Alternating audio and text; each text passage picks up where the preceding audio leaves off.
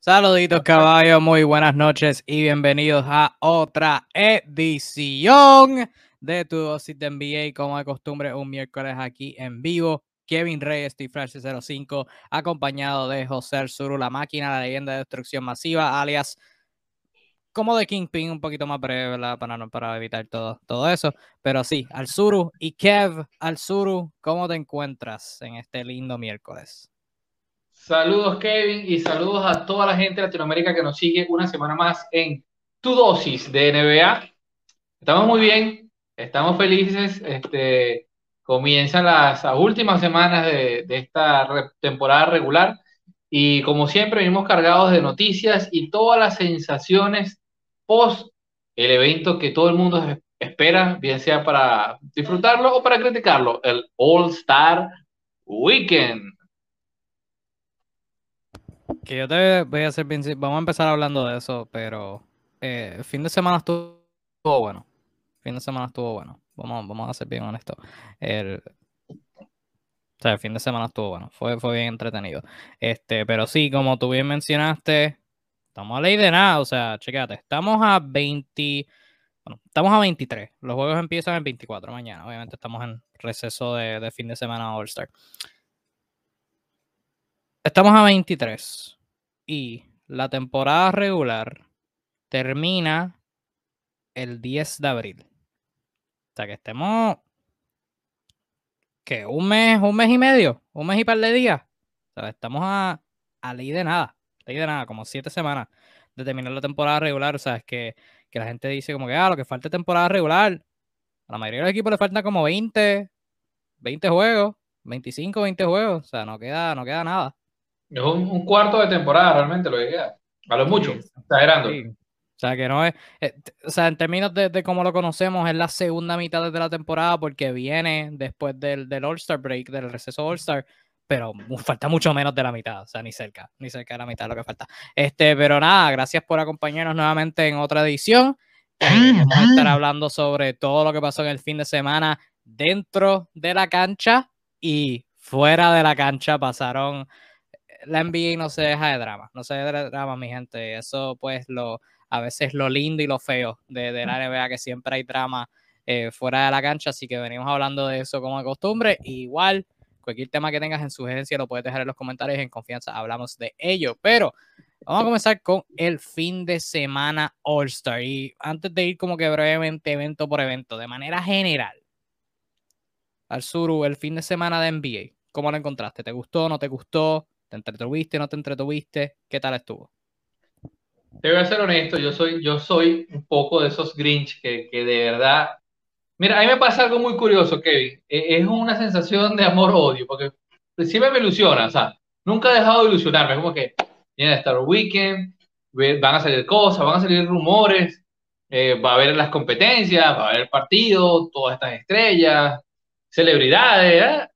pero luego cuando sucede, la cosa va en un down tempo que mm, mm, mm, es como que de unos años para acá la expectativa va indescenso.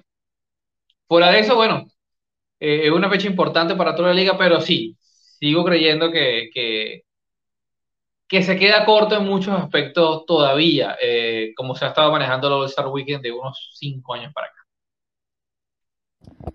Pues este, debo decir que en rasgos generales fue como que bien eh, underwhelming. O sea, no como que me llenó por completo. Aunque sí el juego de estrellas estuvo, estuvo bien entretenido. El juego de estrellas sí estuvo bien entretenido. Pero vamos por partes. Comenzando con el Rising Stars. Jueguito de jugadores de primer año, de segundo año y ahora featuring jugadores de G League. Eh, empezando por ahí, o sea, se notaba la diferencia. Yo, yo noté la diferencia entre G League y NBA. O sea, los jugadores de G League no hicieron nada en, tres juegos. No hicieron, no hicieron, literalmente nada. O sea, Jaden Hardy no podía hacer nada. Este, o sea, nada. No hicieron, no hicieron nada. No hicieron nada. Este, pero a rasgos generales, ¿verdad? Esto fue el formato torneo. Hubo tres partidos distintos. Los primeros dos, el primero que llegara a 50 y el tercero el equipo que llegara a 25, Team Barry, el equipo de, de Rick Berry, jugador Salón de la Fama, miembro de, de los mejores 75 de la NBA y lo ganó. Eh, Kate Cunningham terminó llevándose el MVP de, del torneo eh, como tal. Em, Claro, son tres juegos, así que como que dar el boxer de todos es como bien contraproducente, pero de rasgos generales, el formato Rising Stars, y de paso también tuvimos el, entre medio del segundo y el tercer partido, el, la competencia esa de los tiros clutch, que no lo entendíamos nada y pues lo pudimos ver. Eh, a rasgos generales, el, el formato torneo, eh, la competencia esa de tiros clutch, ¿qué te pareció todo? Mm, un poco engorroso, un poco engorroso, la verdad. Pero bueno, vamos a pensar que es una primera versión y la van a mejorar. Mi problema, insisto, que no, no por ser fastidioso, es que usualmente estos cambios los introducen, no funcionan muy bien y a los dos años te meten otro cambio y otra vez volvemos a, a tener que acostumbrarnos a algo nuevo. Eh, ojalá, ojalá esto sea un cambio que puedan refinar mejor. Me gusta que le da más cabida a gente joven, o sea, le da mucha más cabida a, a, todos esos jugadores que están en, los inicios de la liga. Pero sí, este, el tema de, la G, de los G-League de verdad se ven crudísimos. y claro, hay un interés porque el, el Ignite eh, es un equipo que pertenece en sí mismo a la, a la liga. Eh, así que bueno, es una manera, la vitrina, tomando en cuenta que para los que no sepan, eh, este equipo creado de la G-League tiene una intención que es competir de alguna manera con la NCAA con respecto a los prospectos que puedan ingresar a la NBA. Así que hay, digamos que un interés en, fomentar que estos jugadores son altamente competitivos también. Eh, pero bueno, ese es otro, otro tema más político que otra cosa. Eh, vamos a darle, yo le voy a dar un 6 de 10, un 6 de 10 a, a, ese módulo. Ok, 6 de 10, 6 de 10. Yo. Ya va, ojo, rapidito. Ajá. Fíjate, este es un ejemplo que puede hacer Kate Cunningham cuando tiene jugadores más o menos de su nivel o por debajo. Sí. Eh, o sea que yo, yo aspiro y espero que en unos tres años este sea el Kate Cunningham que veamos todos los días. Sí. Las cosas que está diciendo Detroit son brutales y aún así sus mejores compañeros son Isaiah Stewart y Sadik Bey. Porque Jeremy Grant no ha estado toda la temporada. No ha estado eh, casi nada, de hecho. sí, sí, sí. Yo le daría un 5. Yo le daría un 5. Este, primero eh, que todo, yo creo que este formato no vuelve. Porque era, o sea, lo estaban o sea, mercadeando como la The Race to 75, o sea, la carrera a 75, los primeros dos juegos 50, último 25, pues la 75 temporada, ya la temporada que viene vamos a estar en 76. Sabes que yo creo que ya de por sí. Sí, ya no, no debería estar. Sí, ya como que el propósito de eso, o sea, la carrera 75, ¿para qué? la temporada que viene, no, no María, no hace sentido eso. Yo creo que vamos a ver una diferente iteración. Si se van a quedar con el formato torneo, si van a regresar a un juego, a un juego normal, pues no sé. Eh, me, o sea, ha, funcionado lo, de, lo del target score. Por lo de poner un marcador al que tienes que llegar, ha funcionado bien brutal. Y este, obviamente, esto no debe ser algo que, que debe, debe cambiar todo el baloncesto en toda la temporada regular. O sea, vamos a meter un target score en todos los juegos, como lo hacen en, en, The Basketball Tournament en el verano, que es como que de donde salió eh, este, este final, el Elam Ending, como le dicen pero ciertamente para partidos de exhibición, pues cumple su propósito, porque no está jugando con tiempo y al final garantiza que los, ambos equipos van a competir, porque lo hemos visto ya. Juego de Estrellas 2020, Juego de Estrellas del año pasado fue una pela, así que no vamos a contar ese. El Juego de Estrellas de este año y el, el Rising Stars, los tres partidos, se nota que al final aprietan. O sea, al final aprietan. Siempre va a haber ese momento de principio empiezan, o sea, no vamos a defender, vamos a zumbar triple a todo lo que hay, donqueo por aquí, donqueo por allá, pero al final cuando están como a 5 o 6 puntos del, del marcador que tienen que llegar, aprietan y empiezan a competir bien brutal. Y eh, de verdad, que da gusto, da gusto verlos, da gusto verlos competir en un juego así de exhibición. Así que pues, me gustaría ver una iteración de eso. También otro formato veremos a ver. Pero no me gustó por eso mismo, porque sentí que como que no me podía no me, no me podía conectar a ningún partido. O sea, justo cuando me estaba empezando a, a, a, disfrutarme el juego, ya se estaba acabando. O sea, es que como que sentí que no, que no, no, no, me sentí muy conectado. Por lo menos los primeros dos estuvieron bastante entretenidos. El primero, que era o sea, el, eh, Sadiq Bay, este, Jalen Green, estaba Jalen Sox, Cole Anthony Eh, pues ese partido estuvo bien entretenido y ya como que para el segundo y tercero me aburrí. Eh, so, en ese aspecto, pues me gustaría ver si, si les gusta ese formato, si van a cambiar algo. En términos de. En términos de lo del clutch. Lo del clutch yo lo, lo considero una falta, una, una pérdida de tiempo por completo. Yo no entendía un nada. O sea, estaba así gringo. O sea, el concepto era, el concepto lo entendí. El concepto era recrear cinco tiros clutch de playoff. Y cinco era el tiro de Lillard contra OKC, que de hecho, no tal calce, lo averigüé. O sea, descubrí el misterio de por qué Damian Lillard eh, terminó entre los mejores 75 y no Dwight Howard. Fue para que pudieran tener su tiro clutch en esta competencia. O sea, lo descubrí. Lo miré el viernes y yo, por eso lo pusieron. Lo pusieron por el tiro clutch. Lo pusieron para poder tener esa competencia. La única, la única explicación. Anyway, con eso lado. o sea, era arreglar cinco tiros clutch. Era el de Lillard. Tenías un triple de Charles Barkley. O no sé, si fue un triple o un tiro largo de dos contra San Antonio. largo, largo. Un tiro largo de dos. Eh, un triple de Reggie Miller, la jugada donde empuja a Michael Jordan y se abre y coge, se vira y anota el triple. Le van tres. El triple de Ray Allen en la esquina, obviamente saben cuál es y el ganchito, el baby, el, el Junior Skyhook de, de, Magic, contra Boston en la, la final de los 80. Entiendo el concepto. Mi problema viene siendo, y obviamente los tiros tenían distintos valores y todo eso, bla, bla, bla. Mi problema viene siendo en que no estaban recreando el tiro. No estaban recreando nada, era simplemente tirar desde esa, desde esa zona. O sea, tú, Reggie Miller empujó a Michael Jordan, la tiró aquí, tu objetivo es tirarla de aquí. Entonces, ¿cuál es el punto de recrear el tiro? Si no estás recreando nada. O sea, no estás recreando nada de nada. Entonces, eh, el ganchito de Magic, no eras, tú podías pararte ahí y tener una huira, una flotadora. Y es como que, ¿cuál es el propósito de recrear el tiro? Si no lo estás recreando un carajo. Que por cierto, Scotty Barnes y Tyrese Maxey fallaron como seis huiras corridas, no sé si lo viste, eh, recreando ese tiro.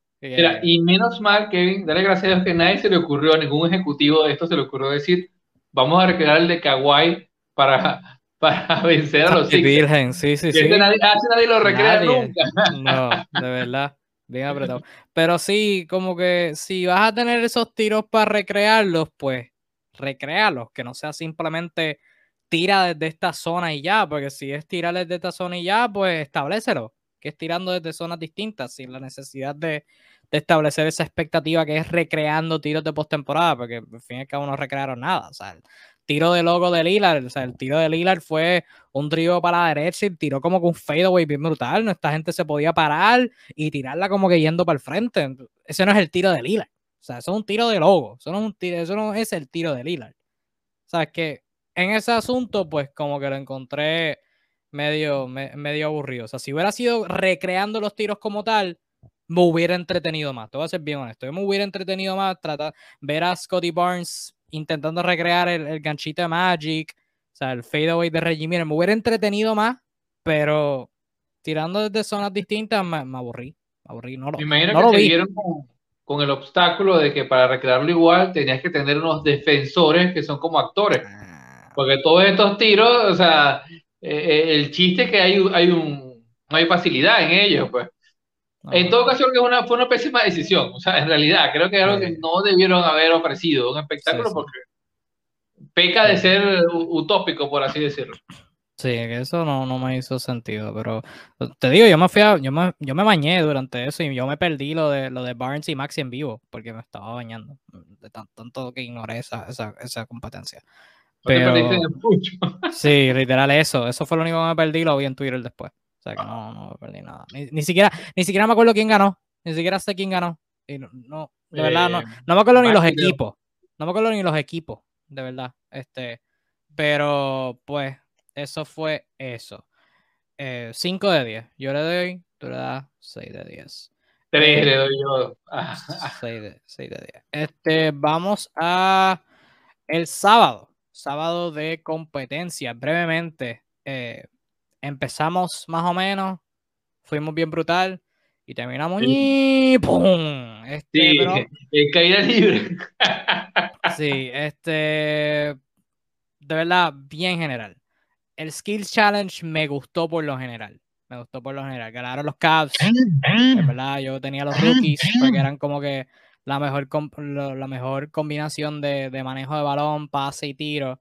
Eh, pero, ¿sabes? No toma en consideración que Darius Garland viniera jugando como, como Michael Jordan y que no fallara, porque por lo menos en la primera ronda de tiros el tipo no fallaba, o sea, metió un tiro de logo, metió un triple de la pompa, metió un tiro de logo, metió un triple de la pompa, o sea, les ganó, les ganó la competencia a, con Jared Allen y Evan Mobley, que no eran factores.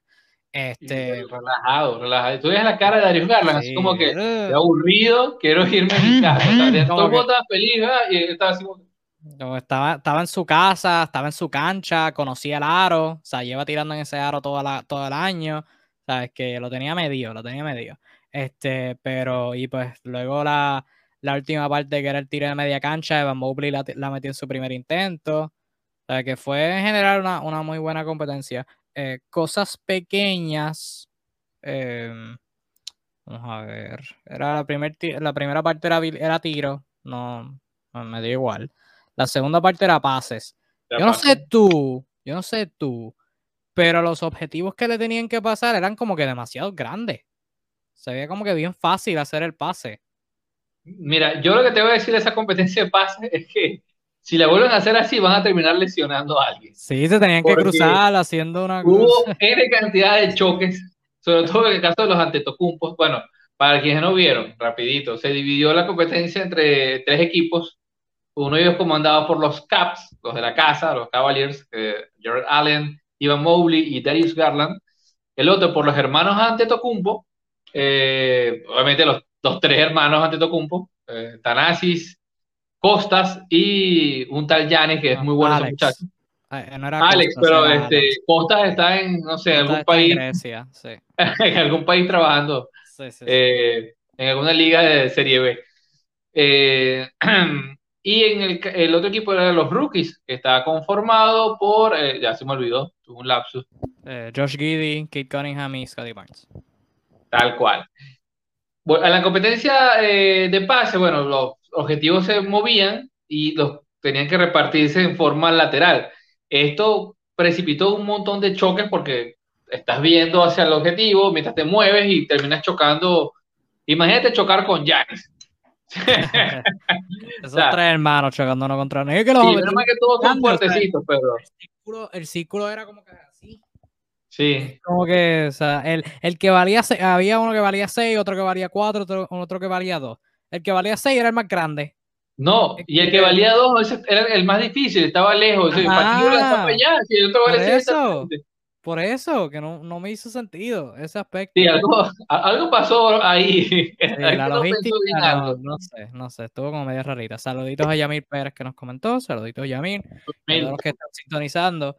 Eh, pero esos aspectos generales, obviamente la parte del relevo, pues fue como que whatever. Eh, hubo, no me acuerdo quién fue, creo que fue Scotty Barnes, que se supone que deriviera o sea, entre medio de unos obstáculos y él como que brincó una parte donde se supone que driviara, se supone que fuera alrededor y terminó yendo como que por el medio, o sea, como que hizo trampa y no le dijeron nada.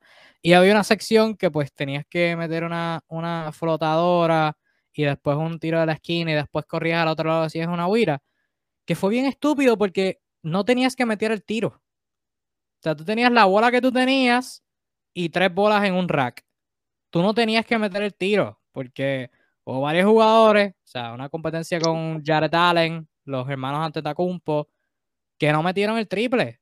Y no metieron el triple de la esquina y pudieron llegar al otro lado y meter la Wii y seguir. Y es como que si vas a tener la parte para meter un triple, lo ideal no sería como que meter el triple. O sea, por eso en, en el comentario estaba Reggie Miller y Reggie Miller estaba como que tíralas todas. O sea, porque tú veías a alguien, cogía la bola, tiraba y se quedaban esperando a ver si se metía. No, no se metió. Déjame coger la otra. No, o sea, yo estaba de acuerdo con él. O sea, coge las, zumbalas todas. avanza. Va más rápido zumbándolas todas que, que orando a ver si se mete una. Uh, so, esa parte como que no. La logística ahí también como que falló. Eh, pero por lo general, me entretuvo. Eh, Darius Carler no fallaba. Así que le doy un 7 de 10 a la competencia de habilidades. ¿Tú qué tal? Me arrepiento de la puntuación anterior que di. la diste muy alta. Si quiero modificar, le daría un 4 de 10 y esta le daría un 6 de 10. Ok, está bien, está bien, aceptable, aceptable. Este, y a mí nos comenta que el All-Star ha sido un fracaso desde el nuevo formato. A mí personalmente me encanta el nuevo formato del, del juego de estrella. Hablaremos de él en breve. La competencia triples. Eh, Anthony Towns demostró. Me gusta, o sea, Anthony Towns dijo que era el mejor hombre grande tirador de la historia. Independientemente sea cierto o no, respeto la confianza. Siempre. Siempre, si un jugador dice yo soy el mejor en X, se respeta. Independientemente esté bien o mal, se respeta. Y respeto más aún que cuando tengas la oportunidad de demostrar que eres realmente lo que dices, lo demuestre. Y pues obviamente no estuvo una competencia con, con Dirk Nowitzki ni con ¿verdad? otros de los grandes tiradores. Tuvo una competencia con algunos de los mejores tiradores en la NBA y dominó. O sea, 29 puntos de la final, eh, la mayor cantidad de puntos en, por un jugador en una final. Válgame ahora, ¿verdad? Van a haber asteriscos con puntuaciones por el balón que añadieron que vale tres puntos. Ahora tienes un rack completo que lo puedes hacer de Moneyball, que todas valen dos puntos. O sea que van a haber un montón de asteriscos de ahora en adelante con las competencias de triples. Independientemente sea el caso, Towns dominó, se llevó la victoria, así que mucho crédito a él. Y fue entre, la competencia de, de triple nunca falla. O sea, la, competencia de triple nunca falla. Siempre es bien entretenida porque, o sea, tienes a, mejores tiradores, es bastante simple el formato.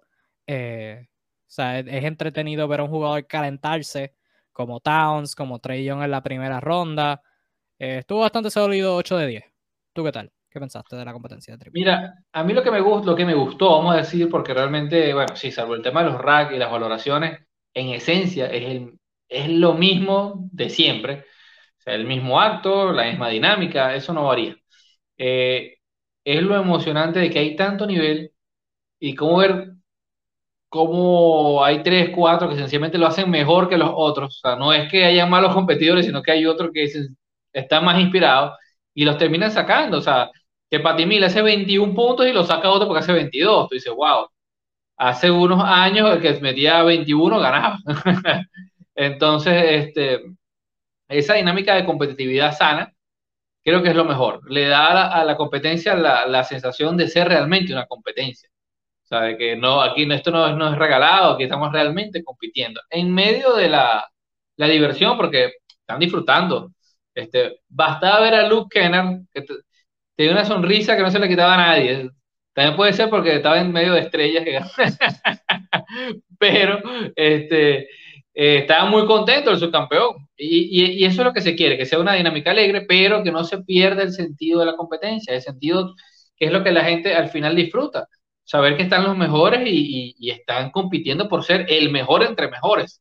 Eh, en ese sentido, creo que la competencia ha logrado ese propósito y eso es muy loable, más en esta era del triple. Yo le daría un, un, 9 de 10 porque creo que no le doy el 10 de 10 porque, bueno, la perfección no existe, pero creo que cubrieron las expectativas al 100% eh, y el aliciente de que ganase un hombre que viene de sembrar una polémica recientemente sobre el tema de quién es el mejor tirador alto eh, all time, porque recordemos que Towns no dijo que de, su, de este momento, ¿no? De todos los tiempos. Eh, y que sea un, center, pues, porque ¿cuántos siete pies hemos visto en competencias de este tipo? Eh, así que bueno, nada. De mi parte, divertidísima, divertidísima la competencia. Irónicamente, No Whiskey fue el último jugador de siete pies en ganarla y eso fue como el 2005, 2006. Más o menos, sí. O sea que demostró, hay que darle mérito, hay que darle mérito. y luego llegamos a la competencia que rompe la escala de puntuación y de manera negativa la competencia de donkeos. te voy a ser bien honesto. Yo desde el salto estuve aburrido. Aburrí, aburrí. Primero que todo, y esto yo lo decía antes de, o sea, esto exactamente no lo decía, pero antes de la competencia, o sea, tú, mirías, tú mirabas los competidores como que esta competencia está bien floja. Está bien floja. Y ahora, bien fácil decir, de los cuatro participantes, tres de ellos no debieron haber estado ahí. Y el único que debió haber estado ahí terminó ganando, que fue Obi Toppin. Pero Juan Toscana Anderson tuvo el, sí, tuvo el donkeo contra Javier McGee. Además de eso, ¿qué más? El tipo no es como con donkeador así, wow, súper atlético. Jalen Green y Cole Anthony, o sea, son atléticos, pero no son donkeadores. Sabes que los, los participantes en sí quiero ver mejoría. O sea, necesitamos jugadores que no necesariamente estrellas, pero mejores donkeadores. Mejores donkeadores y ya, punto. Pero de manera general, las reglas necesitan revisión. Las reglas necesitan revisión. Porque ahora mismo, tú no, no hay límite de tiempo. No hay límite de tiempo para un competidor intentar un donkeo. El participante tiene tres intentos para hacer un donkeo. La cosa, y se vio rápido, primer donkeo de Jalen Green. La cosa es que lo que cuenta como un intento, de manera oficial, es cuando la bola toca el aro. Si tú tratas de donkearla, tratas de espetarla y la bola rebota contra el aro y va para otro lado, eso cuenta como un intento. Pero tú brincar y en el aire decir, espérate, no, no la voy a poder donkear y quedarte con el balón y ni siquiera intentar el donkeo, no cuenta como un intento. Y entonces tienes una situación como la de Jalen Green, que trata como 18 veces de hacer un donkeo súper mega complicado ni siquiera, ninguno cuenta como un intento. Y cuando miras el reloj, estamos a 20 minutos y todavía uno de los participantes no ha hecho su primer donkeo. Y es como que, mano, aburre. Y yo usualmente, eh, ¿verdad? Piensen lo que pienses de Shaquille O'Neal, pero su expresión durante la competencia resumía todo perfectamente. O sea, bien aborrecido. Bien aborrecido. You know? De verdad, bien aborrecido. Y sí, la, la final apretó un poquito con Toscano Anderson y, y Obi Toppin. Y Obi Toppin tuvo unos buenos donkeos. Eh, y Juan Toscano Anderson con la, con, con la camiseta de, de, Golden State con la silueta, el, ¿verdad? diseño que salía la, la, bandera de México. O sea que eso, eso como que fue un buen toque con las tenis Kobe que también tienen el diseño de, de, los colores de la bandera. O sea, fue, fue un bonito toque. Y yo creo que es un balance, porque hasta cierto punto creo que va a ser bien difícil tener otra competencia de donkeo que, que capture nuestra atención, porque mientras más años pasen, más hemos visto. O sea, ya lo hemos visto todo. pensábamos que lo habíamos visto todo y tardamos hasta el 2016 a ver cosas súper únicas, como las de Aaron Gordon y, y Zach Lavin. Y un año después de eso, pues Aragorn se tiró dos o tres que, nunca habíamos visto.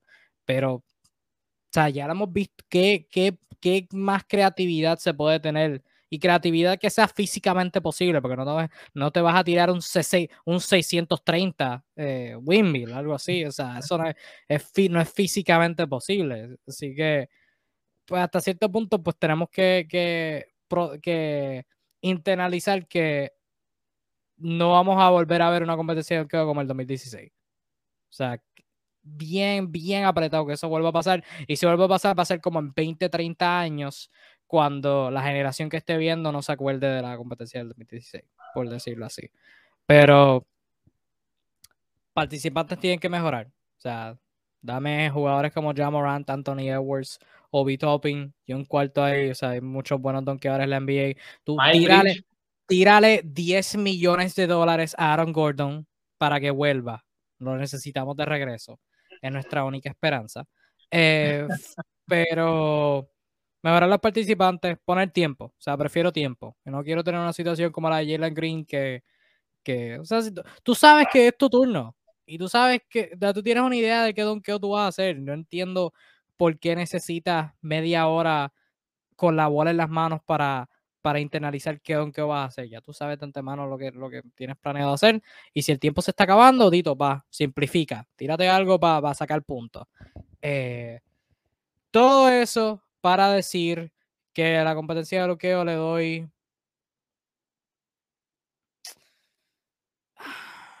Le doy un, le doy un 3 de 10.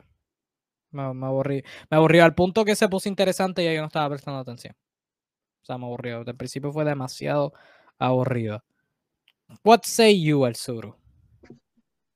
Honestamente, totalmente, mira, inerte, sin vida, falta de seriedad. O sea, los 24 mil intentos de Jalen Green le quitan el ánimo a cualquiera. Este, es más, muchas veces él estaba ya como que, bueno, me voy, ya fallé. Y no, no, puedes dejarlo otra vez. Puedes dejarlo otra vez. Y, ya, pero ¿hasta cuánto? Este, lo de los competidores, sí, tienen que mejorar. Ahora bien, hasta yo me quedo un poco, digamos que extrañado, porque estos jugadores, si bien no son los grandes donkeadores, también se quedaron cortos hasta para lo que hemos visto de ellos en los partidos. O sea, estamos hablando que la participación fue mala. Eh, como el caso de Jalen Green, ni siquiera la clava. O sea, y yo lo he visto hacer donkeos medianamente interesantes. Entonces, no sé hasta qué punto hay suficiente motivación para ir allá, o no sé si que lo obligan a ir, o bajo qué contexto son invitados de, mira, yo quiero realmente competir aquí, tengo la intención de ganar, o, o no. Tú cuando escuchas eh, la entrevista previa de Carl Anthony Towns, te dice que él estuvo practicando en la mañana, que él ha tenido entre cejas y cejas, que él va full confiado, que él practicó tantos triples, y es una superestrella con un contrato máximo. O sea, es un tipo que no tiene que demostrarle nada a nadie. Entonces, mi premisa es hasta qué punto estos muchachos de verdad no les interesa esta vitrina. solo están ahí porque, bueno, no sé, les llegó una invitación y ya. O creo que aparte de los participantes, hay que recuperar el ánimo, la, el por qué para muchos jugadores ahorita no es realmente relevante ir allá. Lo decía ya Morán hace mm, un año más o menos, que él no tenía ninguna intención alguna eh, en participar en una competencia de este tipo, que no tenía nada que demostrar. Y yo creo que Jan Morán es el sueño prohibido de, todos nosotros de quien queremos ver en, una, en, un Tom Contest. Este, y así como él, Supongo que muchos. creo que lo que hay que averiguar es por qué, en qué punto se perdió eh, eh, el interés. Lo de las lesiones, sí, como no. Pero tampoco es que hacer estos shows, o sea, yo en los 30 años de esto no he visto nadie saliendo lesionado. debe haber algo más y, creo que la liga debe tomar cartas en el asunto porque de verdad que en la edición de este año si ya hay una sensación de que no es una competencia tan interesante, esto es una lápida.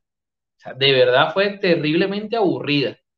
Eh, para hoy, Topin, felicidades. La verdad que, bueno, hizo un par de clavadas decentes, unas clavadas de competencia, pero yo en lo particular ya sé que hoy Topin la clava pasando la pelota entre las piernas. De hecho, lo hace en los partidos.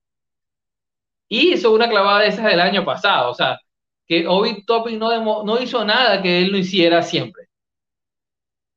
Eh, y la clavada que es un poco, digamos que exótica que hizo de tocando el tablero también, pegándole al tablero, sí, técnicamente es difícil. Ahora, estéticamente es totalmente aburrida también. Así que, en todo sentido, las sensaciones que deja son tristes, vagas, mm, es como que cualquier cosa. Yo le daría un no le doy el 1 de 10 porque, bueno, no, no ya, le doy un 2 de 10. A ver si se motivan. Entendible, entendible. Este, Joel Miranda nos comentó Worst Stone Contest Ever. Ahí yo difiero. 2014 existe. O sea, la competencia de 2014 de tenía buenos competidores, pero tenía un formato absolutamente, absurdamente estúpido, que era por equipos. Era este contra este, tres tonqueadores por equipo. Tenía unas rondas así, que qué sé yo. O sea, eran tres rondas, no hacía nada de sentido. O sea, que como que, este, y no. O sea, no era como que sobre los individuos, era como que el equipo como tal. So, 2014 sigue siendo muy aburrido. Eh, para mí, sigue siendo la más aburrida por el formato absolutamente estúpido que hubo. Eh, pero sí, fue aburrida, eso sí, fue aburrida. Eso, eso sí se la, voy a dar, fue absolutamente. Una última cosita, Kevin. Eh, tú mencionabas que ya la hemos visto todos, y es cierto. Sin embargo, no quiere decir que no haya clavadas que no hemos visto. Y para eso los insto a que vayan a su Instagram y busquen a Jordan Kilganon, que es un, un donker profesional. profesional, sí. mide 1,78 y hace unas cosas, señores, que créanme que ustedes no han visto. O sea, que no tienen sentido alguno. Es, ya va, es blanquito, canadiense, de 1,78 m. y hace unas cosas. Búsquenlo, Jordan Kilganon. Y créeme que tiene al menos unas 12 clavadas que ustedes jamás han visto en una competencia eh, de NBA. ¿Tú crees que deberían incorporar a, esa, esos donkeadores profesionales que no juegan NBA? no, dejarían mal parado. Ah, Sería una humillación terrible. No sé, algo, como, algo como donkeadores versus jugadores de NBA. Eso como que motivaría a los jugadores de NBA. Si no, esta gente no es mejor que yo. El primer año sería una humillación y quizás pudiese causar un efecto de mejora. bueno, pensándolo bien, es verdad que ha aprobado los recursos. Que se tiren los mejores, qué sé yo, un torneito qué sé yo, este, tres, cuatro en ambos lados. Tres donkeadores profesionales, tres jugadores de NBA. Y vamos para encima uno contra uno y vamos a ver cuál es Sí, no, ahora que lo pienso no está mal, no está mal. Buena idea. Adam Silver, anota. Para revivir, para revivir la competencia, porque necesitan, necesita coger pulso. Necesita coger pulso. Este, hablando de coger pulso, el juego de estrella a mí me entretuvo. A mí me entretuvo mucho el juego de estrellas. Eh, Team LeBron le ganó a Team Durant 163 a 160. LeBron, el niño de Akron de Cleveland, metió el tiro del gane, el fadeaway largo para darle a su equipo eh, la victoria para llegar al 163. Stephen Curry, madre mía. El otro niño de Akron. ambos nacieron en el mismo hospital. O sea que fue como que destino. Uno acababa el juego y el otro lo llevaba a ese punto. LeBron lo acabó, LeBron tuvo 24 puntos, 6 rebotes, 8 asistencias, 3 robos, pero la noche fue de Stephen Curry, que me pareció chistoso porque la fanaticada estuvo abuchándolo todo, todo el fin de semana eh, para, las para la práctica el sábado y para la introducción del juego. Y Curry se motivó y dijo, ¿sabes qué? Voy a hacer el trofeo de MVP frente de toda esta gente para que me aplaudan. Y lo terminaron aplaudiendo. Porque, madre mía, Stephen Curry, 50 puntos, a ley de dos de empatar el récord para un juego de estrella, pero absolutamente aniquiló el récord de triples en juego de estrellas con 16. 16 triples metió el hombre. 16 triples, 27 de 16 de triples. Metió otro tiro más de. Metió 17 tiros en general. 16 fueron triples. Uno fue una flotadora que la tiró para el techo y cayó dentro del aro, no sé cómo. Eh, pero estuvo absurdo, estuvo absurdo. Este, el, el previo récord era de Paul George, que tuvo 10 eh, triples en el 2016. Eh, Stephen Curry lo rompió en el tercer quarter. Estaba tirando, o sea, el tiro clásico, que lo consideramos normal y no debería ser, no, debería ser normal que la tira desde la esquina y antes que entra se vira a celebrar. O sea, no debería, ser, no, debería ser normal, ese tipo es un alienígena.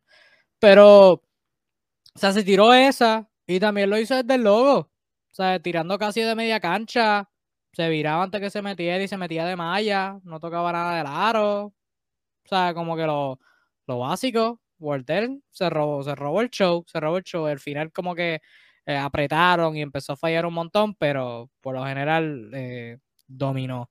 Eh, otros actuadores notables en el partido, Giannis Antetokounmpo de Team LeBron tuvo 30 puntos, 12 rebotes, 6 asistencias.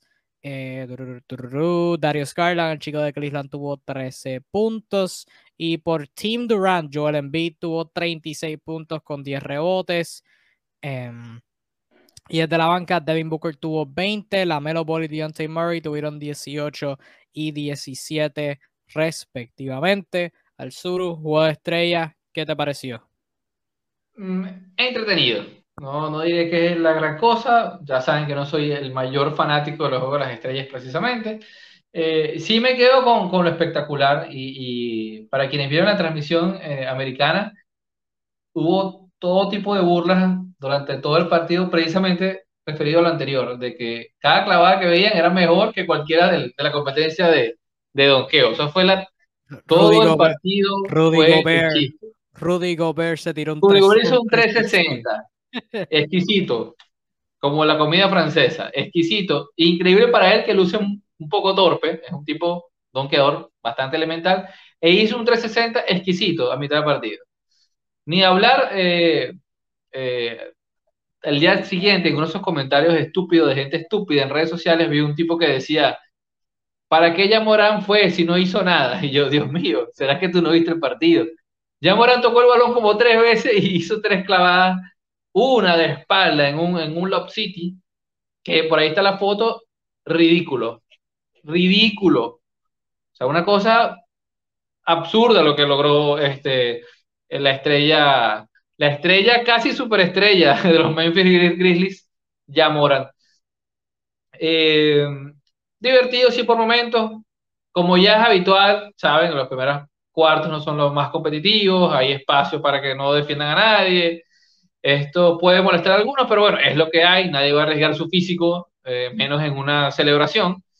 Eh, sí, bueno, el final muy bueno, el final sí estuvo a la altura, con una jugada, un fade away eh, precioso jordaniano, este, que hizo el más odiado, ¿qué digo? LeBron James, que de verdad exquisito y con un grandísimo arco para matar el partido. creo que en, línea general hubo sensaciones bastante agradables.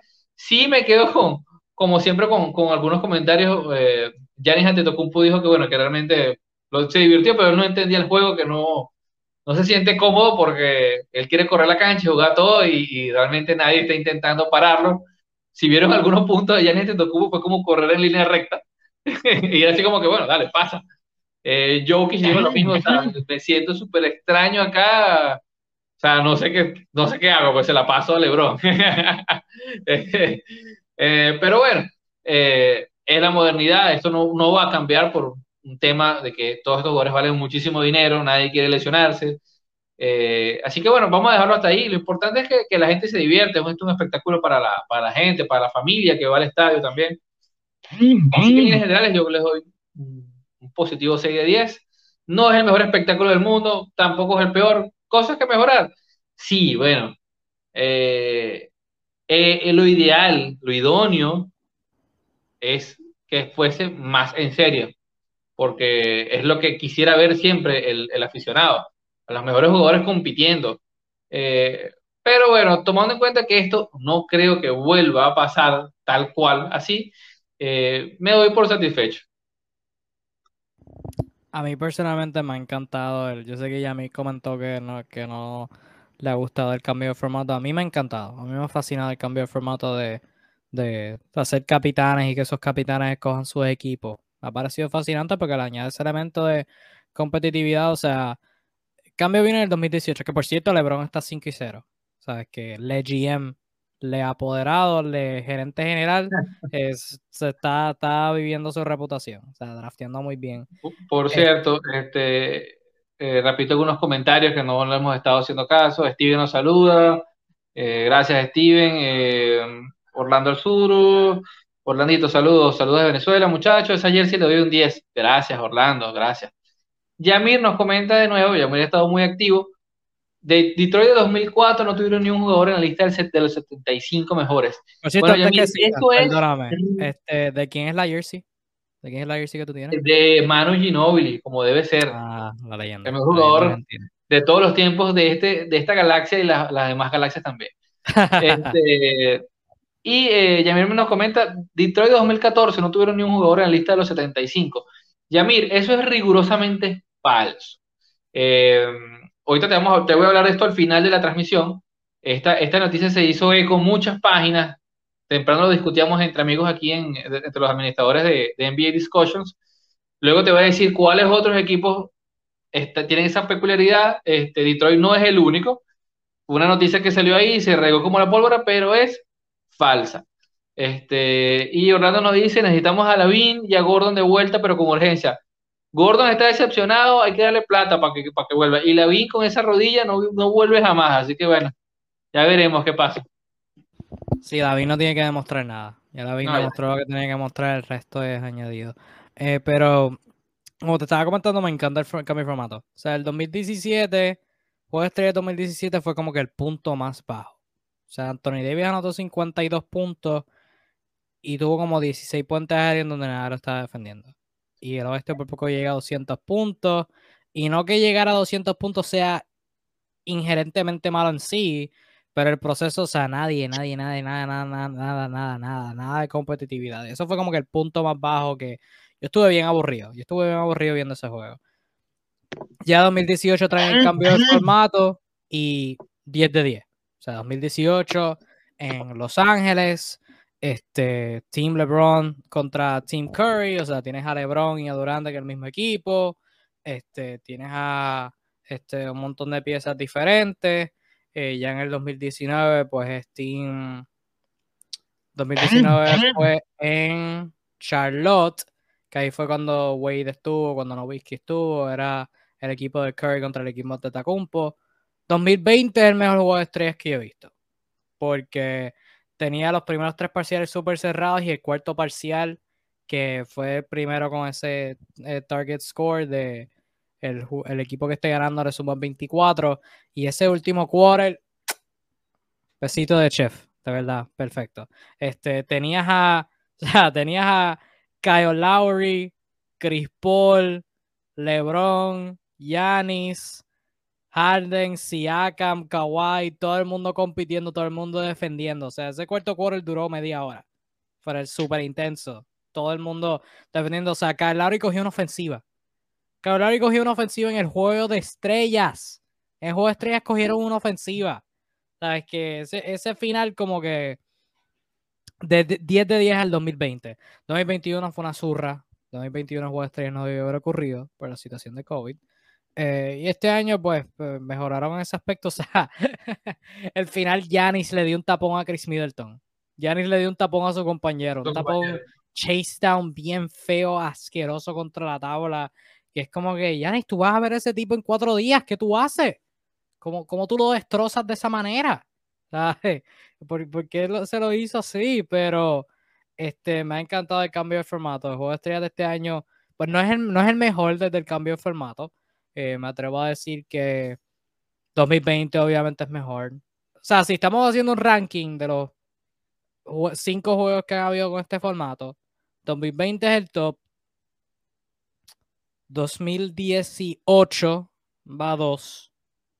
2019 va 2020, 2022 va 3. 2019 va 4. Espacio en blanco, espacio en blanco, espacio en blanco, espacio en blanco, espacio en blanco. 2021 va número 5. Así ese sería mi orden, pero por lo general, o sea, eso para decir que no ha sido el mejor juego de estrellas que he visto. Ciertamente no es el mejor de este nuevo formato, pero me entretuve. Eso es como que el propósito. Obviamente Curry, o sea, como, como tú no, como solamente tienes que ser hater y como aquí no somos haters, como aquí no, nos arrepentimos de todos los haters y nos da vergüenza por ellos, este, ¿cómo tú no te puedes entretener viendo a Stephen Curry no fallar? O sea, sí, son, son, cosas totalmente diferentes, épocas diferentes. Yo por lo menos sí me pone un poco nostálgico, eh, porque cuando recuerdo los, los All-Star que me marcaron, desde el 2000 al 2006, diría yo, algunos de ellos, hay algo que extraño que es el dribbling, o sea, el uno contra uno en isolation, o sea, de que obviamente los jugadores este de ese momento siempre querían probarse y mostrarse.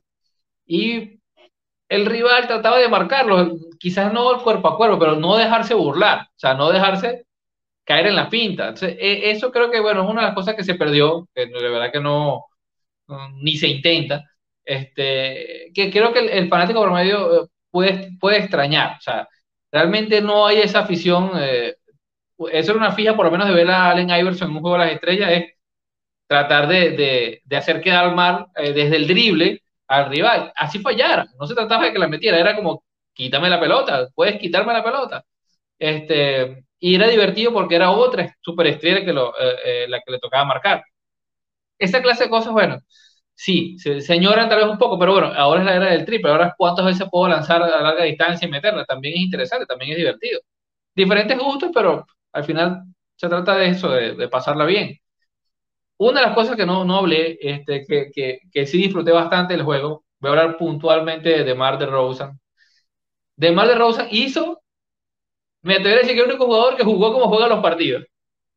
Sus puntos vinieron todos desde el mid-range shoot, fade away, eh, la flotadora con la derecha, o sea, hizo todo lo que hace un partido normal. Yo casi ni lo sentí jugando. No, pues claro, porque el, ratito que jugó hizo lo que él hace, pum, metió su, lanzó como ocho veces, metió como seis, pero idéntica, o sea, no aprovechó ni clavada, no, yo voy a hacer lo que yo hago. Qué facilidad para el mid-range shoot, o sea, de verdad, lo de, de Mario Rosen es increíble, o sea, ese es su tiro, es el gran maestro de esta época en, en un arte casi perdido, me encantó verlo hacer lo que él habitualmente hace. Eh, por lo demás, bueno, fue un, fin de semana agradable. Ya se viene otra vez la realidad, la dura realidad para algunos y la dulce realidad para otros. Y de eso le vamos a hablar en la siguiente hora del programa. Y por cierto, notar, Calce, el juego de estrella está en buenas manos si tiene a jugadores como Deontay Murray y Lamelo Ball que están defendiendo. O sea, ellos estuvieron defendiendo sí, sí. para Team Durant. O sea que no sé si recibieron el memo, que era un juego de estrena, de defiende, eh, pero eventualmente yo creo que les va a llegar. Creo que les llega eventualmente. Buena de John, eh, buena. Sí, sí, sí, para San Antonio. San Antonio está representando en la casa. Este Yavi nos comentó, Silverman debe de irse de la NBA y no sirve como presidente. Y yo, bueno, gracias a Dios que el presidente de la NBA se llama Adam Silver y no, no Silverman, porque la pobrecita. sería un superhéroe o algo así. Sí, sí, sí. Pero Adam Silver, eh, es que a cosas con Adam Silver y después pasamos a cosas que sobre, como mencionar, sobre la dura realidad de la NBA. Eh, lo que pasa con Adam Silver es que no tiene la mano, la mano dura de David Stern. O sea, como que no, no tiene ese instinto matador de tomar la decisión fuerte.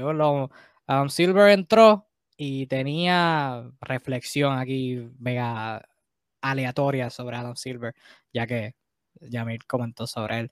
Pero Adam Silver entró y su primera decisión era la situación de Donald Sterling. Y eso era una guira. Eso era un bombito al pitcher. Eso era como que bastante obvio lo que se tenía que hacer. Este, Hay que sacarlo. Sí, sacarlo y darle una multa y jamás en la vida tú vas a volver a pisar NBA ni respirar NBA. Y pues hasta cierto punto hay que darle mérito porque lo hizo. Y no, era, era una decisión fácil, pero hacerla, pues quizás como que no sé las repercusiones o qué sé yo, pero lo hizo. Pero luego de eso está como que dormido. Este, habló sobre, recientemente habló sobre la situación de Ben Simmons y James Harden, dijo que no era buena para la liga. Yo que hasta cierto punto estoy de acuerdo contigo sobre lo de James Harden en particular, sobre lo que ha hecho en los últimos dos años, pero decir que como que los jugadores cambiarse de equipo no es bueno para la liga, tengo mis dudas. Este, habló sobre los, periodistas que si podrían volver a los camarinos, dijo que va a ser bien difícil. Tengo mis dudas, ambos partes tienen sus ventajas y sus desventajas. Obviamente el año pasado todo lo que pasó con el COVID, el manejo de esa situación, pues no lo cubrimos aquí en la, en la página, no fue el mejor. Está como que durmiendo Adam Silver, no sé. ¿Yo estoy loco o tú tienes la misma percepción? Yo creo que él es muy diplomático y en ocasiones puede ser excesivamente diplomático. Adam Silver es como una especie de embajador, no termina de decir nada con total certeza ni total dureza. Eh, se escuda mucho en tercero, se cede por aquí, cede por allá. Es un navegador de las aguas. Eventualmente, bueno, vendrá otro comisionado, pero creo que este va a ser la, la tangente de su mandato, pues. Eh, hay que entender también que eh, en este momento hay otras presiones, eh, la liga es mucho más política que antes, le cayó la era del, empoderamiento racial, este, entonces debe ser una posición nada cómoda, porque realmente la asociación de jugadores tiene más poder que nunca, lo cual yo en lo particular estoy a favor. Este, así que creo que cada vez la cantidad de poder absoluto que reside en el comisionado es menor. Eh, eso hay que entenderlo, ¿no? Este, ahora, ¿ha podido ser más duro en muchas decisiones? Sí, probablemente sí. Eh, pero creo que ya es un rasgo definido y dudo mucho que cambie por lo que le quede de, de mandato como comisionado de la liga. No calificaría su gestión de mala, para nada. Eh, tampoco le calificaría de excelente creo que ha hecho el trabajo, pues dentro de lo que cabe, e entendiendo el contexto de lo que pasa. Recuerden que, que el mundo es más complejo que sencillamente lanzar la pelotica. Eh, eh, este es un deporte donde hay mucha influencia a nivel social, a nivel político y a nivel, sobre todo, como siempre, monetario. Que hay demasiados millones en juego, corporaciones eh, al respecto, y eso eh, en búsqueda de ser más rentable, tienes que ceder poder. Por ejemplo, el tema tan sencillo como que, que una decisión de su gestión, el, eh, la publicidad de los uniformes, eso ingresa una cantidad absurda de dinero eh, a, a, la liga, pues, pero también cede poder porque te estás dando una cuota de espacio a un montón de multinacionales que son poderosas, que tienen poder en sí mismos. Así que hay que tener que Adam Silver al final del día es solo un hombre eh, común, como cualquiera, en un cargo. Más nada. Y especialmente cuando lo comparas a los otros dos, dos comisionados grandes de, de, de, de, los Estados Unidos, que es el del fútbol americano, Roger Goodell, de la NFL, y Rob Manfred del béisbol, pues te das cuenta que, oye, no lo tenemos para nada mal. Para nada mal, especialmente con bendito los fanáticos de béisbol, nos da pena, ¿verdad? Tienen el, el paro laboral que parece no, que nunca va a ceder porque porque sí, es más, más son, los dueños son hijos de la gran. Pero anyway, enfocándonos en el baloncesto, volviendo a la realidad. Este, hablando de Adam Silver tener las manos llenas, hay dos estrellas que están en las noticias por razones interesantes. Pero antes de brevemente, al Suru, Goran Dragic firmó con los Brooklyn Nets. Se añade al núcleo ya masivo y profundo de, de los Nets. Brooklyn dejó libre a Javon Carter para realizar la movida. ¿Cuál es tu pensar de manera general sobre la adición de Dragic en Brooklyn? ¿Cómo crees que encaje en esta rotación de armadores, por lo menos que, que figuraba estar bien profunda sin él? ¿Cómo crees que encaje él en Brooklyn? ¿Qué crees que pueda producir? Está, está interesante, es un momento interesante. Sacrifican defensa por, por ofensiva. John Carter era más un especialista defensivo. Suman al veterano eh, Goran Dragic, que de defensivo no tiene mucho, pero de ofensivo tiene, o asumimos que le queda algo a, a, su edad. Eh, el punto es que siendo el tercer base de la rotación, no, no es mucho que perder al respecto, es un arma que tú sumas, eh, es una experiencia eh, adicional en medio de, una plantilla que todavía es bastante joven. Así que creo que es un material interesante en el banco de cara al playoff tener un tipo experimentado como Goran Dragic eh, ahí contigo, pues sin haber dado mucho al respecto. O sea, porque ¿cuál es el sacrificio? ¿Cuál es lo que estás pagando? O sea, tu tercer armador, que es un especialista defensivo. Yo lo veo como un movimiento bastante optimista, pues. Es un equipo que está asumiendo que, pese a la cadena de derrotas, es un equipo de playoff. Así que lo veo en ese sentido como una manera de mostrar que están compitiendo.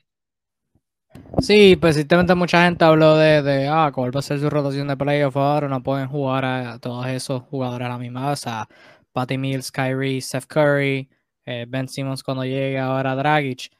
Sí, o sea, no todos, no todos van a jugar en un, en un juego de playoff, en una serie de playoffs, pero lo principal es llegar. Y cuando tú estás en una situación ahora con Durant fuera, no se sabe cuándo, cuándo vaya a volver Ben Simmons eh, tomando acondicionamiento para regresar a la cancha, no se sabe para cuándo vaya, vaya a debutar con el equipo o debutar esta temporada. Eh, tienes a Kyrie que la mayoría de los próximos juegos no va a estar disponible, aunque un poquito de luz al final del túnel. El, el este, mandatario de Nueva York, Eric, eh, fue el ah. nombre, este, Eric Abrams, algo así, algo así, este anunció que iba a estar progresivamente como que suavizando la, la orden que, requiere vacunación para eventos multitudinarios, eh, ¿verdad? Que, que, aglomeren a más de 100 personas, creo que es el número. Así que por lo menos son luz al, final del túnel, pero por lo general yo percibí esto como un tipo de seguro en caso de que Goran Dragic, en el caso de que, perdóname, en caso de que Kyrie Irving ¿verdad? no esté disponible, puedas tener a Mills y a Dragic de dos armadores y en caso de que alguno de los jóvenes no produzca, o sea, porque tiene un jugador como Cam Thomas, que la ausencia luego del traspaso de Harden no ha llegado Ben Simmons, pues ha brillado bastante, pero o sea, todo es novato. Quizás poder puede entrar en alguna inconsistencia en un momento inoportuno y de la nada no tienes a más nadie con quien confiar. Ahora puedes tener a Dragic como tú dijiste, veremos a ver si le queda algo, pero ciertamente no, no, está, no está con la presión eh, de tener que producir, porque tienes a Curry, tienes a Mills, vas a tener a Ben Simmons eventualmente. O sea, que si, si con todo eso estás dependiendo de Goran Dragic a producir, pues no eres como, como equipo contendor al, campeonato. Lo siento. O sea, este, ya van, dos años desde que Dragic estuvo en la burbuja y fue brutal con Miami. En ese periodo se ha lesionado un montón de veces y lleva desde noviembre sin jugar en un partido. Así que lo como un bono, papi. Eh, eh, en todo caso, lo que sí es, no diría preocupante, pero es un, es un tema a tomar en cuenta es que cuando revisas los perimetrales de los Nets, exceptuando Ben Simmons, todos son unos coladeros. Todos, sin excepción. Porque Dragic, ni el Dragic en su mejor momento era, era precisamente un buen defensor. Patty Mills eh, se esfuerza, pero físicamente lo sobrepasan por un tema de, bueno, de wingspan, de tamaño. No quiere decir que no defienda, él lo intenta, es unos tipos que es trabajador, pero es sobrepasado. Seth Curry igual. Este, así que bueno, esperemos que pronto te vencimos, porque de lo contrario, este equipo ante los, ante los bases estrellas de la liga va a tener también sus problemas en el otro lado de la cancha. Así que es algo, bueno, algo que ha tenido que lidiar de por sí este Nash esta temporada y esperemos que consiga la vuelta. Sí, Jimmy preguntaba, interesante esto, Kevin, que si los Nets no llegan a las finales lo consideraríamos fracaso.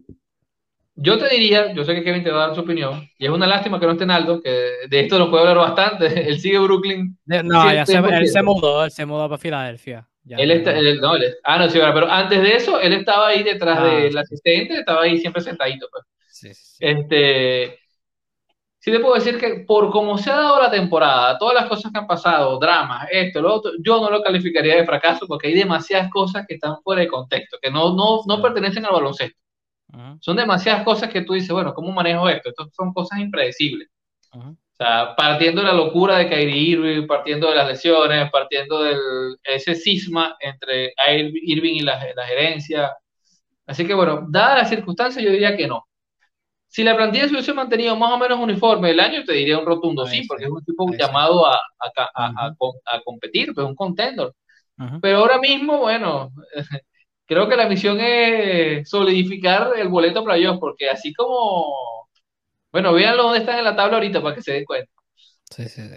Yo concuerdo. O sea, si no hubiéramos tenido la situación de la vacunación con Kyrie, que eso es un problema de él, porque tenía una solución fácil, pero ahí lo dejamos. Eh, con la situación de James Harden, o sea, si Harden todavía estuviera aquí, estuviera con el equipo, y Durante eventualmente se recuperara, pues sí, lo podríamos clasificar como un fracaso en el contexto de que Durant y Harden iban a estar para los playoffs y era cuestión de, Kyrie Irving o que se vacune o que la orden de, vacunación en Nueva York se vaya o que o que ¿verdad? se diera el macheo y Brooklyn tuviera más juegos de visitante que local en un sitio donde puedan visitar. Eh, en ese contexto sí hubiera sido un fracaso, pero como mencionó eh, al Suru, el cambio de Harden, o sea, la situación de Kyrie, Durant fuera por periodo extenso de tiempo, evidentemente no, ellos no, están como que, o sea, si tú me tuvieras que decir quién, dame tres equipos que tú crees que puedan salir del este y estar en las finales, en ningún orden, Miami, Milwaukee y el tercero entre Chicago y Filadelfia, pero Brooklyn no está en esa, en esa conversación. bueno, en parte es por falta de talento, pero también es porque no, ¿verdad? no están al nivel de esos otros equipos. Si tuvieran a el Victory saludables, pues sí, fueran el equipo a vencer. Pero no, están en ese nivel. So, eh, el Surulo eh, lo, encapsuló perfectamente. Ahora bien, señoras y señores, vamos al bochinche. A los bochinches que han pasado en la NBA. Óyeme, al sur. Madre mía. Madre mía, madre mía. Solamente no hablamos de bochinche, pero cuando la cosa está, está buena, cuando la cosa está buena, está buena. Está buena. Y tenemos, tenemos que hablar de lo bueno. Aquí en B Discussion hablamos de lo bueno. Y aquí hay que hablar de lo bueno. Y gracias a Yamil que nos, que nos pregunta sobre la situación de Zion Williamson. Porque en efecto, ese es el bochinche que vamos a hablar. Así que, bochinche con Zion. Ya si nos siguen. Una pregunta que antes, antes, de arrancar esto. A mí me pone muy triste que todo el mundo pregunta por Zion y nadie se preocupa por Lennox. En serio. ¿Por qué? Basta de preguntar por Zion, ya. Pregunten por Lennox, que debe estar triste que nadie le presta atención, Kevin. Saludos a mi gente de Puerto Rico. Tú lo acabas de decir eso. Voy a, pretender que tú no. Voy a hacer un, un Eurostep Flow Ginobili. Voy a esquivar ese, ese intento de chiste y voy a continuar hablando sobre, sobre lo que vamos a hablar. Pero sí, si nos siguen ya sabrán sobre la situación de, de Zion Williamson. Rumores de, de, que el tipo no quiere estar, de que la familia no lo quiere que quede en New Orleans, sobre que, ¿verdad? Lo que salió antes de empezar la temporada, sobre los, los conflictos entre Zion y, y el equipo en, en su recuperación todavía está lesionado, todavía no ha vuelto, todavía está metido en mi IL de fantasy. Fue mi pick de primera ronda en el fantasy de NBA Discussion y todavía está ahí. ahora enfrentando una segunda operación en el mismo pie. No sé qué está pasando. Hay una clara falta de comunicación y lo más reciente que ha salido de la saga son dos cositas. Lo primero, cuando CJ McCollum fue adquirido por los New Orleans Pelicans, pasaron varios días y según McCollum le comunicó a, los medios, Zion Williamson no había hablado con él. Y tú vas a decir, Zion Williamson no le tiene que hablar a todo el mundo que llega al equipo. O sea, eso no es responsabilidad de él. Y en parte sí, pero por otra parte es costumbre, es tradición que si tú eres el jugador estrella de un equipo, si tú eres la cara de la franquicia y llega un jugador importante a tu equipo, tú le tires un mensaje por privado, mira, hola, yo soy tal, un placer tenerte aquí, un placer que, te estés uniendo al equipo, eh, esperamos que puedas contribuir y que en el futuro ganen, ¿verdad? tengamos éxito. Eso es como que la costumbre. Y según CJ McCollum, eh, según comunicó, eso no había pasado desde que él llegó a New Orleans. Y curiosamente, después que él dijo que no había pasado, salió que Zion Williamson entonces se comunicó con, con él. Y sí, se comunicó con él. Eh, por privado. Cosa bien interesante. Y entonces lo más interesante fue un correo electrónico que le llegó a los abonados de los Pelicans para promocionar abonos para la próxima temporada 2022-2023. Y hice unas cosas bien brutales. O sea, está hablando de Willie Green, del nuevo dirigente. Está hablando de la estrella Brandon Ingram. Está hablando de CJ McCollum, que obviamente llegó, está jugando bien brutal. Está hablando de la bestia en, la pintura, Jonas Palanchunas. Y ya. No mencionan al jugador cara de la franquicia, el jugador que fue su pick número uno hace dos temporadas. No hay ni una mención sobre ese individuo en ninguna parte de su mensaje. El jugador que eh, le dio popularidad inmensa a la NCAA cuando estuvo con Duke y que con los Pelicans fue una fuerza dominante. Ese jugador no estuvo en la promoción para bonos para la próxima temporada, donde se espera que, vuelva saludable. Al Suru, ¿qué, está pasando? ¿Qué está pasando con Zion y New Bueno, antes que nada, debo decir que a mí no me afecta porque realmente para mí mi jugador favorito de los, de los Pelicans es Garrett Temple. Bestia, ha jugado como en, como en 28 equipos ya. Le falta como tres uniformes para, tener el kit completo. Garrett por la este, bestia, no le falta respeto. No, no, de hecho Garrett Temple es bastante bueno. Por eso, por eso te digo. Él, cumple, él está ahí, ¿sabes? Él no molesta. Él, triplecito, marcando, hace su trabajo. Este, eh, esto, bueno, pinta mal por todos lados. hay que decir dos cosas. Uno, eh, Zion ha demostrado, lo poco que ha demostrado a nivel personal es que no es precisamente el jugador más dado a las comunicaciones. Este, y da la impresión de no es que es precisamente el tipo más maduro, más allá de la edad. Este, pareciera no estar rodeado de las personas correctas, o, dos cosas, o un tipo eh, con un concepto de sí mismo muy particular, o bueno, sencillamente es un mal educado.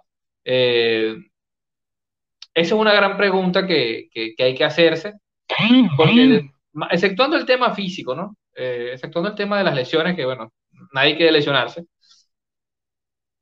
Sí pareciera que no tiene el material para ser un líder, sí pareciera no estar un tipo muy comprometido eh, a nivel filosófico con el baloncesto. Eh, yo quiero hacer una breve analogía. unos siete años atrás, cuando se hablaba de un tal Joel Embiid, que no fue un número uno de su draft, pero fue un top 3, eh, y que pasó por un proceso similar, de unos primeros tres años horribles, dos prácticamente sin poder jugar por una lesión también en el pie. hubo un breve momento también, un, feudo a nivel de medios, si estaba conforme, no estaba conforme. Eh, y Joel Embiid, eh, o lo que ya sabemos ahora después, bueno, que él se sentía frustrado porque no podía jugar, deprimido. Este, pero aún así, las pocas veces cuando estaba sano entre operaciones, él se acercaba y lo veías a veces en la banca. Lo veías ahí. Este, a Zion lo vimos prácticamente en la pretemporada. Dando unas declaraciones en una rueda de prensa. Y bueno, saliendo al paso a la polémica de que supuestamente David Griffin le, tocó el piano, el GM. Este, hizo un par de chistecitos y no lo hemos visto más desde una foto con una chaqueta que parecía un embutido. O sea, desde ese día no sabemos nada más de él.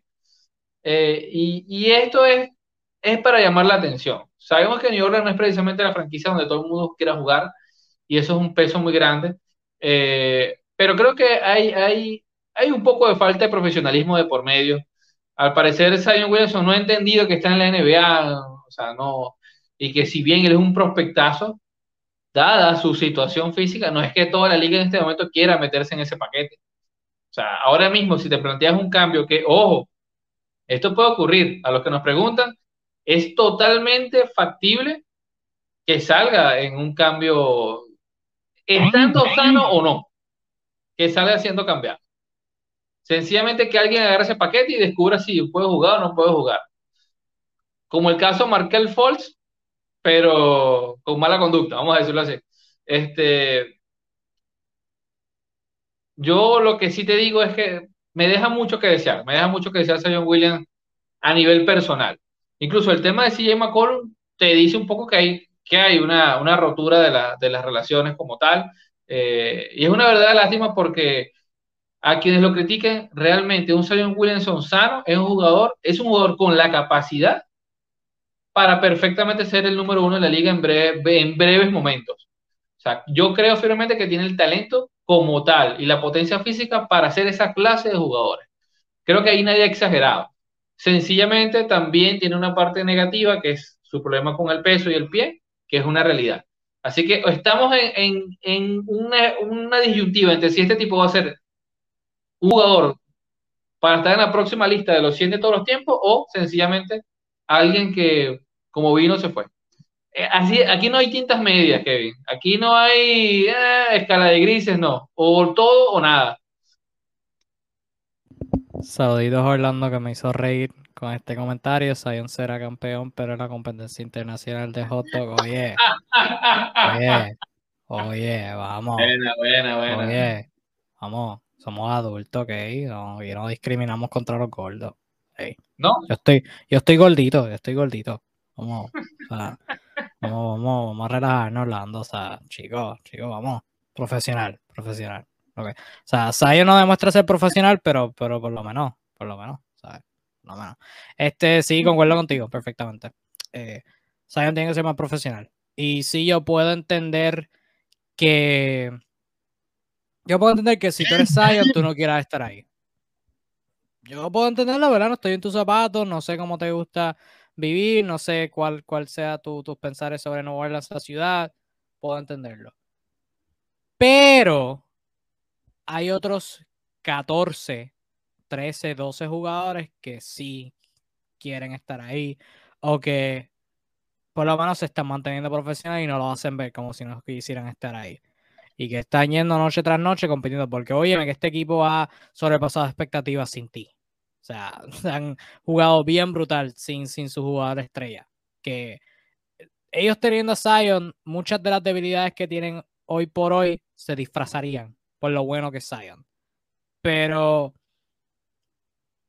si tú no lo vas a hacer por el equipo, si tú no lo vas a hacer por la gerencia, hazlo por esa gente. que se pone esa camiseta que son, que son los hermanos que tú vas a ir a batalla, si es que eventualmente te pones saludable, con los hermanos que vas a ir a batalla, a competir. O sea, eso, esos son los que importan. El respeto de ellos es el que realmente importa.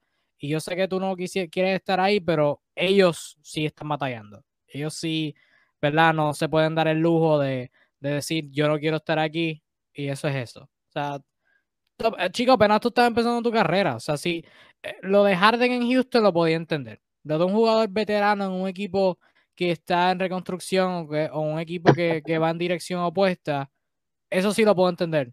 Pero tú estás en segundo año. por una razón, New Orleans tenía el pick 1. Porque no servían. Porque todavía no sirven.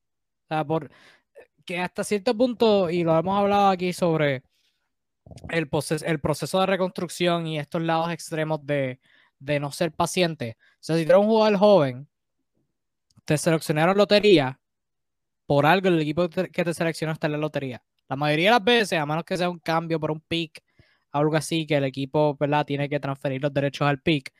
Por lo general, el equipo está en la lotería porque no sirven. Porque necesitan a un jugador, varios jugadores de ese calibre. Y si tú eres Zion, dale tiempo al tiempo. O sea, si es cuestión de no tener talento suficiente, dale tiempo al tiempo. Si es sobre no vivir, eh, no te gusta vivir en New Orleans, chica, habla claro.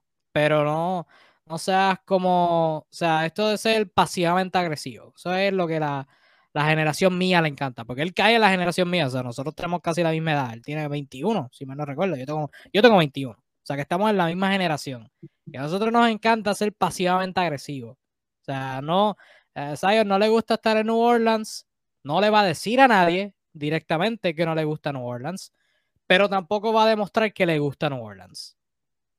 Así, así es que va a correr esto, así, así va a ser pasivamente agresivo. O sea, como Ben Simmons, Ben Simmons es más viejo que yo, pero por lo general es lo mismo, pasivamente agresivo. Quiero a mis compañeros, este, los respeto, tengo problemas de, tengo, ¿verdad? Me están afectando la salud mental, pero si mis compañeros me tratan de, comunicarse conmigo, yo los voy a ignorar, yo los voy a pichar. Si yo les envidia hace esfuerzos por tener un lazo de comunicación conmigo, lo voy a ignorar. No voy a prestar atención, porque mire los sentimientos. ¿Sabes? Cosas así como que están de más.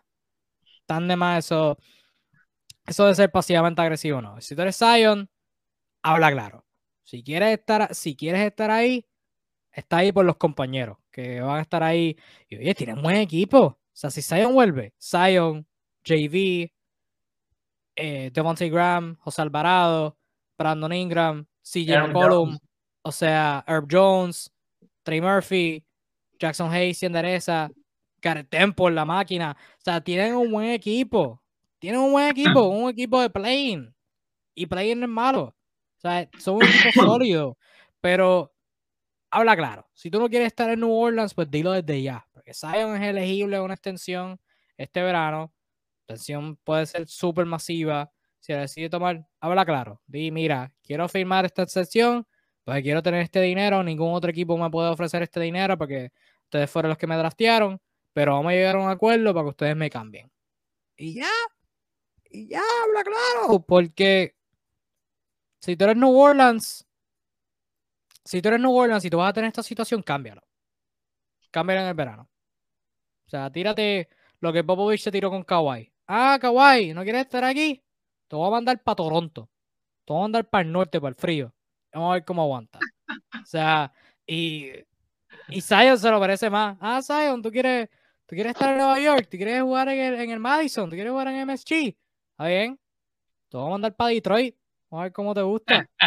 O sea, Así, así, esa es la que se está ganando, porque en verdad que, o sea, hazlo por tus compañeros, hazlo por tus compañeros, habla claro, pero esto de, de no estar con el equipo y no, o sea, porque tú puedes no estar con el equipo, porque, ok, él está en Portland rehabilitándose, la última vez que, que supimos que él estaba en Portland, no sé dónde está ahora, pero tú puedes estar rehabilitando, rehabilitándote con el equipo y mantenerte en contacto con el equipo. O sea, McCollum, llegaste, diablo, bro placer tenerte. Cuando yo me ponga saludable, vamos a ser invencibles. Algo así. O sea, tú puedes mantenerte en contacto con el equipo sin estar con el equipo. Pero él no está ni nada. No está haciendo ni el mínimo esfuerzo. ¿Sabes que Él le habló a McCollum porque salió el reporte de que no le estaba hablando y era como que, ah, dame, déjame hablarle a este tipo para que no digan que yo no le hablo a mis compañeros, mira, mira, CJ, diablo, brother, estoy bien emocionado porque tú estás aquí, ok, ya, ok, debemos, volvemos para, para la vida. ¿Sabes que Esas cosas así, pues no, tampoco sirven, o sea, habla claro y no seas posiblemente agresivo. En fin. ¿Escuchaste, Zion? Kevin te lo dijo. Sí, más vale, más vale que hayas escuchado, Zion. ¿Quieres ver a Kevin ¿Cómo fue? ¿Cómo fue que dijiste? No, que Zion no quiere verte molesto, Kevin. Yo le recomiendo que llegue a ese extremo, que no te haga molestar, porque Kevin va a New Orleans y te golpea con una langosta de allí, del lago Missouri. Eso hace, muy bien. Este, hablando, oye, óyeme. y con esto cerramos. Hablando de pasivamente agresivo, vamos a hablar sobre el rey de la NBA, uno de los reyes de todos los tiempos y el rey de ser pasivamente agresivo. Vamos a, vamos a hablar de, de Mr. LeBron James, como le dice nuestro editor Steven, the new GOAT. Que, no, no, no sé. Pero, este LeBron, fin de semana All-Star, tiene su conferencia de prensa y tiene otras apariciones en los medios. Y vaya, vaya, vaya, este hombre se fue en el tour mundial de ser pasivamente agresivo, de tirar al Lakers, pero no estoy tirando al Lakers, estoy alabando a otros equipos, excepto el mío. Este empezó alabando la labor de Sam Presti y de Kobe Altman en Cleveland, eh, de Presti por draftear este, y seleccionar estrellas en el draft. Curiosamente no menciona a James Harden como una de las estrellas que seleccionó, pero no vamos a hablar de eso. Eh, no sé, no sé qué se deba a eso. Eh, y pues eh, alabó a, a Kobe Orman. Que pues lo puedo entender, porque LeBron es de Cleveland, están en, estaban en Cleveland, Cleveland estaba jugando muy bien, puedo entenderlo. Aunque no le preguntaron sobre, sobre no le preguntaron directamente sobre eh, lo que sí, se me fue el nombre. San Presti. Este, sobre gracias. No le preguntaron directamente sobre él y él como quiera respondió y lo alabó. Se, él se fue directamente para alabarlo. No sé a qué se debe a eso. Eh, dijo sobre un regreso a Cleveland que la puerta no está completamente cerrada sobre eso. O sea, que no está descartando un futuro regreso a Cleveland. Atado a eso está la línea de que LeBron aseguró de que quiere jugar al menos un año con su hijo Bronny James en la NBA en el mismo equipo. Hace, dijo que, no se trataba sobre el dinero, que él quería jugar el último año de su carrera con Bronny, que el equipo que se fuera, que, que Bronny fuera, este LeBron iba a estar. Y para contexto, Bronny está elegible para entrar al draft en el 2024. Eh, Bronny ahora mismo está en tercer año de, está en, un junior, está en grado 11 en escuela superior. Eh, tiene cuarto año en 2023 y ¿verdad? Un año fuera de, escuela superior, que es lo que requiere las reglas del drafting. El 2024 es elegible, que para eso se espera que LeBron todavía esté jugando bestial, a menos que le pase algo catastrófico, ojalá que no, pero se espera que siga jugando, jugando muy bien. Em, y según esto fue lo más interesante, esto fue lo que me dio risa. Esto fue como que la cherry encima de este bizcocho de agresividad pasiva. Eh, según reportes, la agencia Clutch Sports, que es la que, la que tiene Rich Paul, pana de LeBron y agente de muchos jugadores de NBA. Y actual novio de Adele, también, ese que es su Sí, sí, súper importante. ha llegado lejos Rich Paul. La máquina, sí, sí, sí. Eh, según reportes, la agencia está molesta con los Lakers por no querer cambiar su pick de primera ronda del 2027 junto a Russell Westbrook en paquetes por otros jugadores, notablemente por John Wall, que, ¿verdad? Susurrando entre tú y yo, John Wall es agente de Clutch, Russell Westbrook no. No sé dónde puede estar la coincidencia ahí. Y, ¿sabes? La NFL, fútbol americano, para los que no lo sigan, eh, los Rams de Los Ángeles ganaron el Super Bowl. Y los Rams de Los Ángeles montaron un super equipo y los Rams de Los Ángeles montaron un super equipo cambiando picks. cambiando muchos picks. Muchos, muchos, muchos, muchos picks para montar un, su, su equipazo. Y atado al hecho que los Lakers no estaban eh, dispuestos a cambiar ese pick de primera ronda del 2027, LeBron eh, respondió un tweet, ¿verdad? En, en, el, en el, desfile de, de, los Rams de celebración del Super Bowl, el gerente general de, de los Rams, Les Snead, estaba, estaba, con una camisa que tenía su cara y decía fuck them picks. O sea, como que se vayan para pa buen sitio, los picks. Y LeBron respondió un tweet con esa foto y tuiteó, leyenda, mi tipo de hombre. O sea, a LeBron le gustan los hombres que no les importan los picks. A Rob Pelinka le importan los picks. Y atado a lo de Bronny, los halagos de, de los, otros, a los otros gerentes generales, en fin, un, o sea, fue un desfile, un desfile de, de agresividad pasiva eh, de parte de LeBron todo, todo el fin de semana. No, parece que estaba Nota la incongruencia. Alabas al rey de los picks. Y luego das a entender que, bueno, sí, los picks no son tan importantes si quieres lograr metas. Sí. eh, todo eso para decir al Suru, esto es algo, esto es nada. O sea, si tú eres los Lakers, ¿esto es algo por lo que te tienes que preocupar o es LeBron siendo LeBron y lo ignora? Eh, esto es LeBron siendo LeBron. Este es el show de LeBron y, y, esto es lo que le ha granjeado el odio de muchos, ¿no? Este, nosotros a nivel deportivo siempre somos eh, respetuosos de LeBron porque hay que decir que es una bestia, un animal, un tipo diferente y la historia lo recordará como tal. Pero a nivel personal, de verdad que es, así como tiene sus, sus luces, tiene su oscuridad, que es esto, esta eterna lloradera, porque sí, eh, este es un tipo que él tiene que tener una opinión de todo. Entonces, en una era donde cada vez son más vocales los, las estrellas, LeBron maximiza ese perfil. Es el tipo que opina de, no sé, de cualquier tema de actualidad. Sea, se siente con el empoder, empoderamiento como tal para, para opinar sobre todo lo que pasa, sobre también su entorno. Y a medida que pasa la temporada, eh, LeBron es sumamente cambiante. O sea, eh, él, se mimetiza con la situación. O sea, así como hace un mes te da todo el soporte a tus compañeros, te dice que sí, que vamos a esto, que eh, este es el momento, modo de playo, chico de Akron, hashtag, hashtag, 24 hashtag, de repente te sale con estas cosas que es como que, wow, no me gusta lo que está pasando acá. O sea, e- esa manera de, de, de ser, definitivamente, es lo que le genera la, e- e- este, toda esta ola de, de odio este, de parte de la fanática de la liga, porque lo sienten como un tipo, como dirían los españoles, quejica.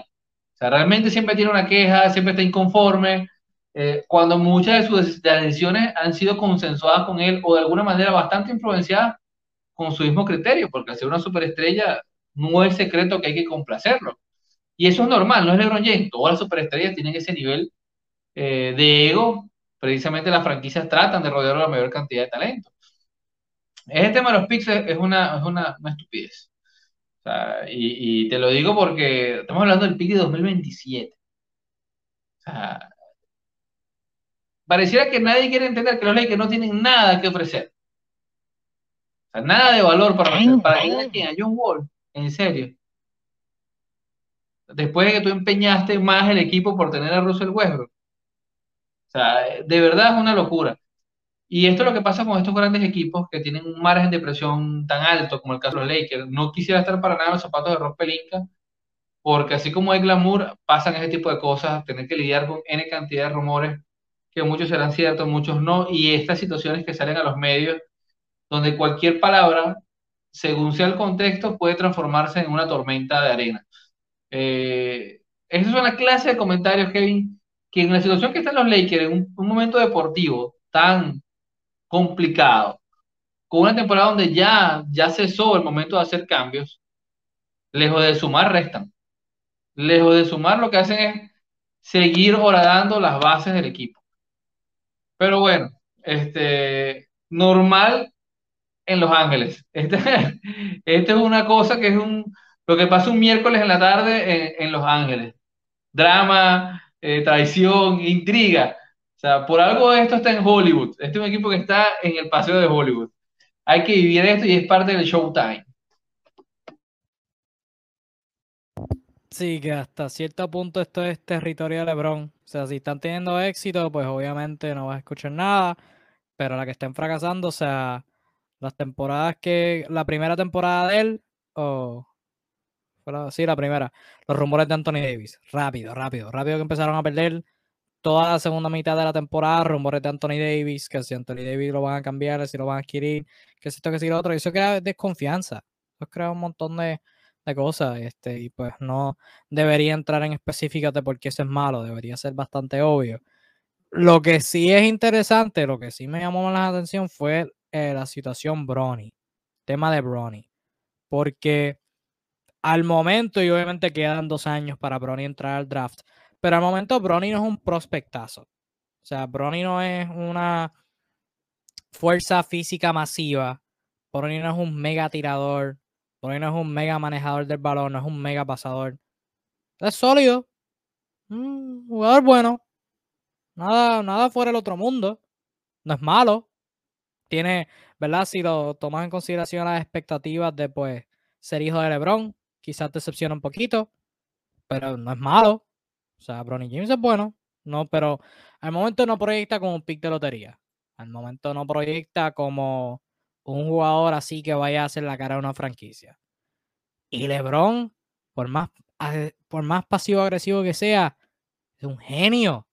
Es un genio, porque si tienes un equipo y te falta una pieza, tú piensas, Bron está proyectado para la segunda ronda, por ejemplo. Pero si yo soy el pick 18 y yo, y yo brinco a todo el mundo y cojo a Bronny y en el 2x1 cojo a LeBron. Me faltan dos piezas. Ah, salgo filete. Salgo filete si soy un equipo 16, 17, 18.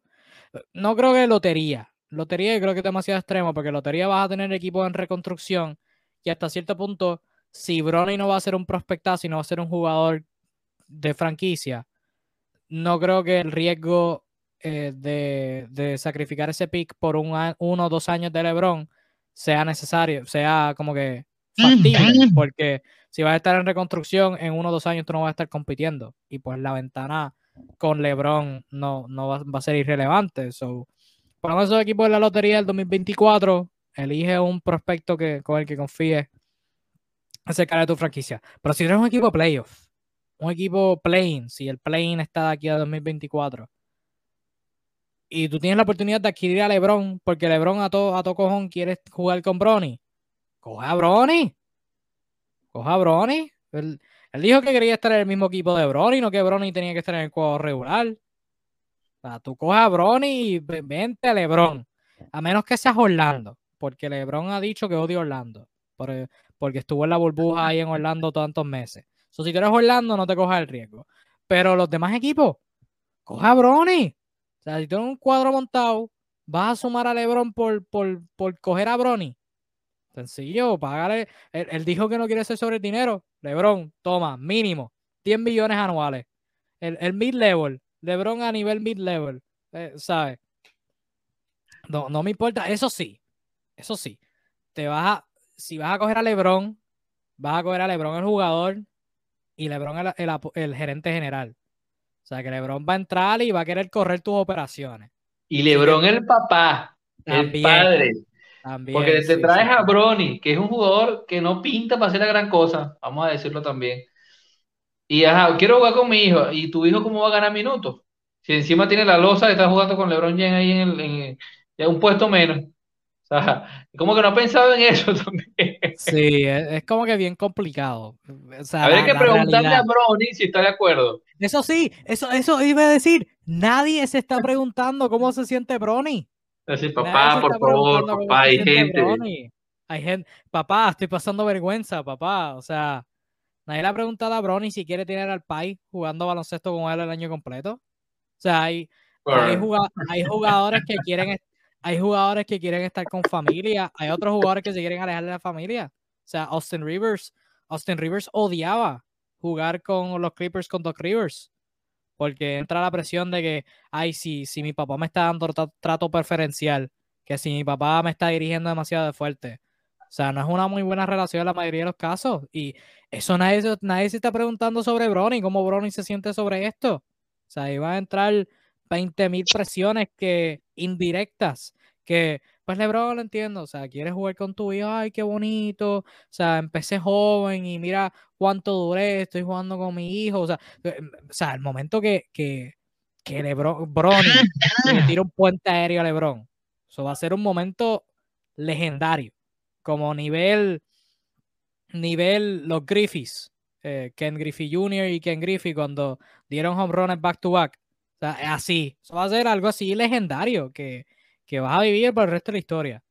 Pero también trae consecuencias indirectas que pues quizás puedan ser negativas a largo plazo para, para Brony, aunque eso sí, le está subiendo el stock. O sea, de, de ser segunda ronda, pasa a ser primera ronda, quizás sube de ser entre los 20 a los 16, 17, y eso equivale más dinero. O sea, que hasta cierto punto, o sea, ah, tiene de ambas partes hay como que el lado positivo y negativo. Bien interesante, bien interesante.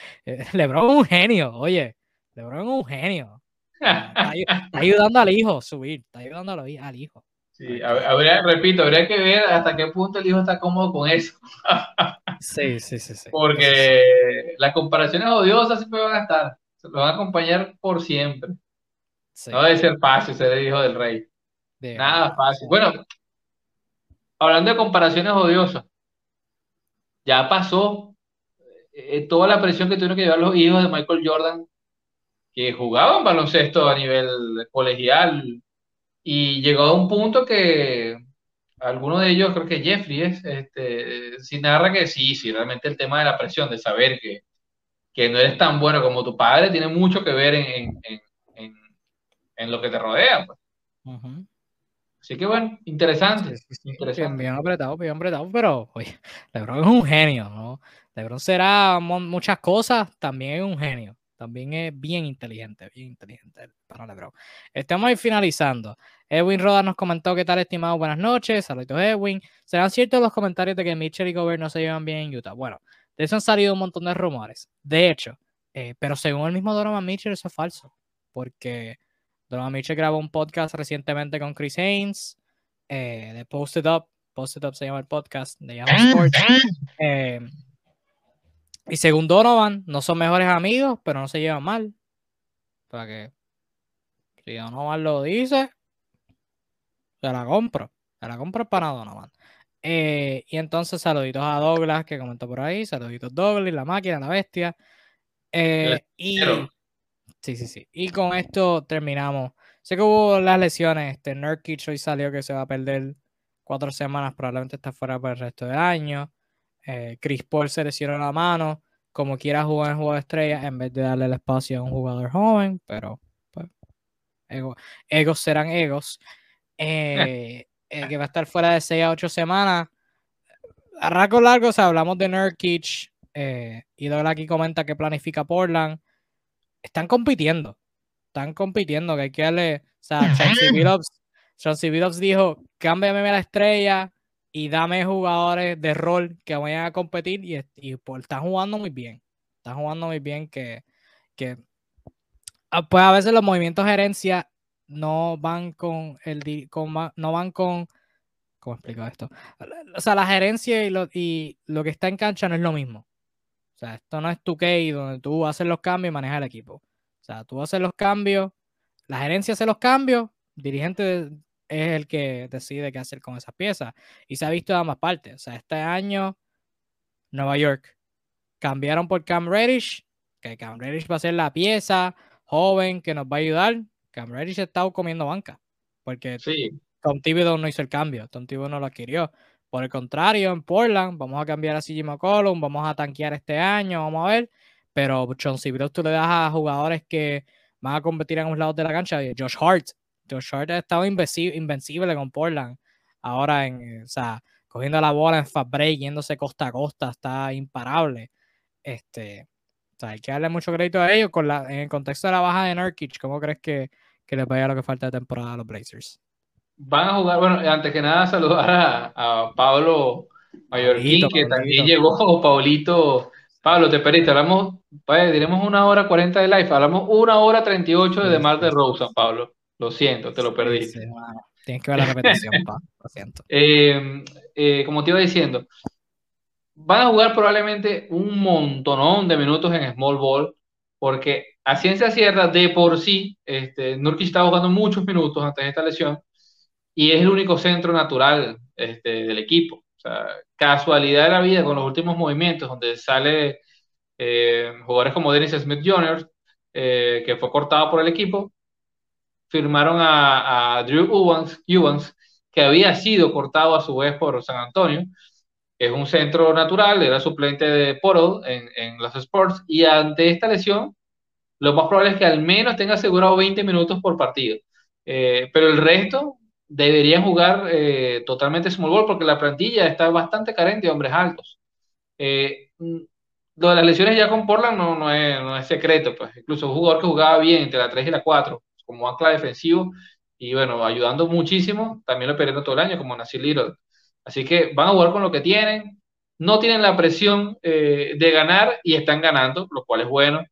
Creo que eventualmente se sedimentarán y comenzarán a perder, porque ya los equipos le agarrarán, este, estos cambios los lo, leerán. Pero mientras tanto, uno, da buenas sensaciones de que se puede construir algo con, con los nuevos nombres. Y bueno, de por lo pendiente, porque Anthony Simmons se está poniendo el premio del, del Most Improved Player en, en, la frente partido a partido. Así que nada, veremos qué pasa en Oregon, pero este es un año Y sobre la baja de Chris Paul, que va a estar fuera 6 a 8 semanas, básicamente lo que en el, o sea, casi lo que falta de temporada completa, si no se pierde la temporada. Y aunque Phoenix, sí, porque ya Phoenix clasificó, Phoenix clasificó y están seis juegos y pico al frente de, del segundo lugar en el oeste, o sea que están cómodos, pero son siete semanas de juego, o sea que otros equipos por detrás pueden, pueden tomar el ritmo y quizás ah, independientemente se quedan primero o segundo, o sea, si están saludables pueden, pueden ser los favoritos a llegar a la final pero pueden perder el ritmo, pueden perder eh, la, el ritmo de la temporada y estar jugando todo saludable. Eh, ¿Qué piensas de eso? Yo voy a ver el lado positivo y es que eh, tomando en cuenta que no tienen ninguna presión por clasificar, porque son el mejor equipo de la liga hoy por hoy, equipo, o sea, cuando tú ves equipo, el concepto de equipo, Fénix es lo más cercano a llenar ese concepto. esto le permitirá a Monty Williams, que es un, maestro de la táctica, de los esquemas tácticos, ha hecho un equipo, ha construido un equipo muy particular a probar otras, otras variantes. Ya ha pasado con Chris Paul en diferentes playoffs, en diferentes momentos, es más, me atrevería a decir que todos los playoffs pasan por procesos de lesiones. Todos los playoffs, bien sea que se pierde y el equipo de ahí se va por un barranco, o bien sea que se lastima y pone en jaque una serie la pone más complicada. Lo que, eso ya es normal. Me atrevería a decir que no hay playoffs que, que, que Chris Paul empieza a atravesar por momentos físicos. Y al ser un jugador que condiciona mucho el equipo, porque es, prácticamente el dirigente, el general del tabloncillo, siempre cambia un poco la, la, la, premisa. Tener estos 20 partidos sin él le puede permitir a Monty Williams generar todos estos escenarios de qué hacer, cómo jugar en situaciones sin él, cómo potenciar el equipo y afinarlo ¿Qué puede hacer Fénix si no tiene a Chris Paul? ¿Cómo puede manejar la pelota?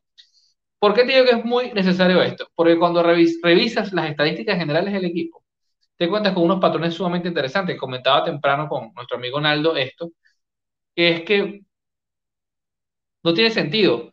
Fénix es el equipo que menos toca la bola en toda la liga, que menos pases hace, y aún así es el más eficiente lanzando, es de los que menos toma triple, es de los que menos consigue eh, puntos tras drible, pero aún así está entre los medianos en asistencia. O sea, no tiene ningún sentido. Y la única explicación para conseguirle sentido a estas estadísticas que una con la otra no tienen lógica, el pace lento, por ejemplo, este, es Chris Paul. Eso es lo único que te puede unir que todo eso sea posible. Tener un tipo como Chris Paul, que tiene la bola mucho tiempo y tiene una capacidad de criterio tan amplia y tan milimétrica, porque creo que es el único término que se ajusta, para tomar las decisiones correctas sin tener que estar rotando tanto la bola.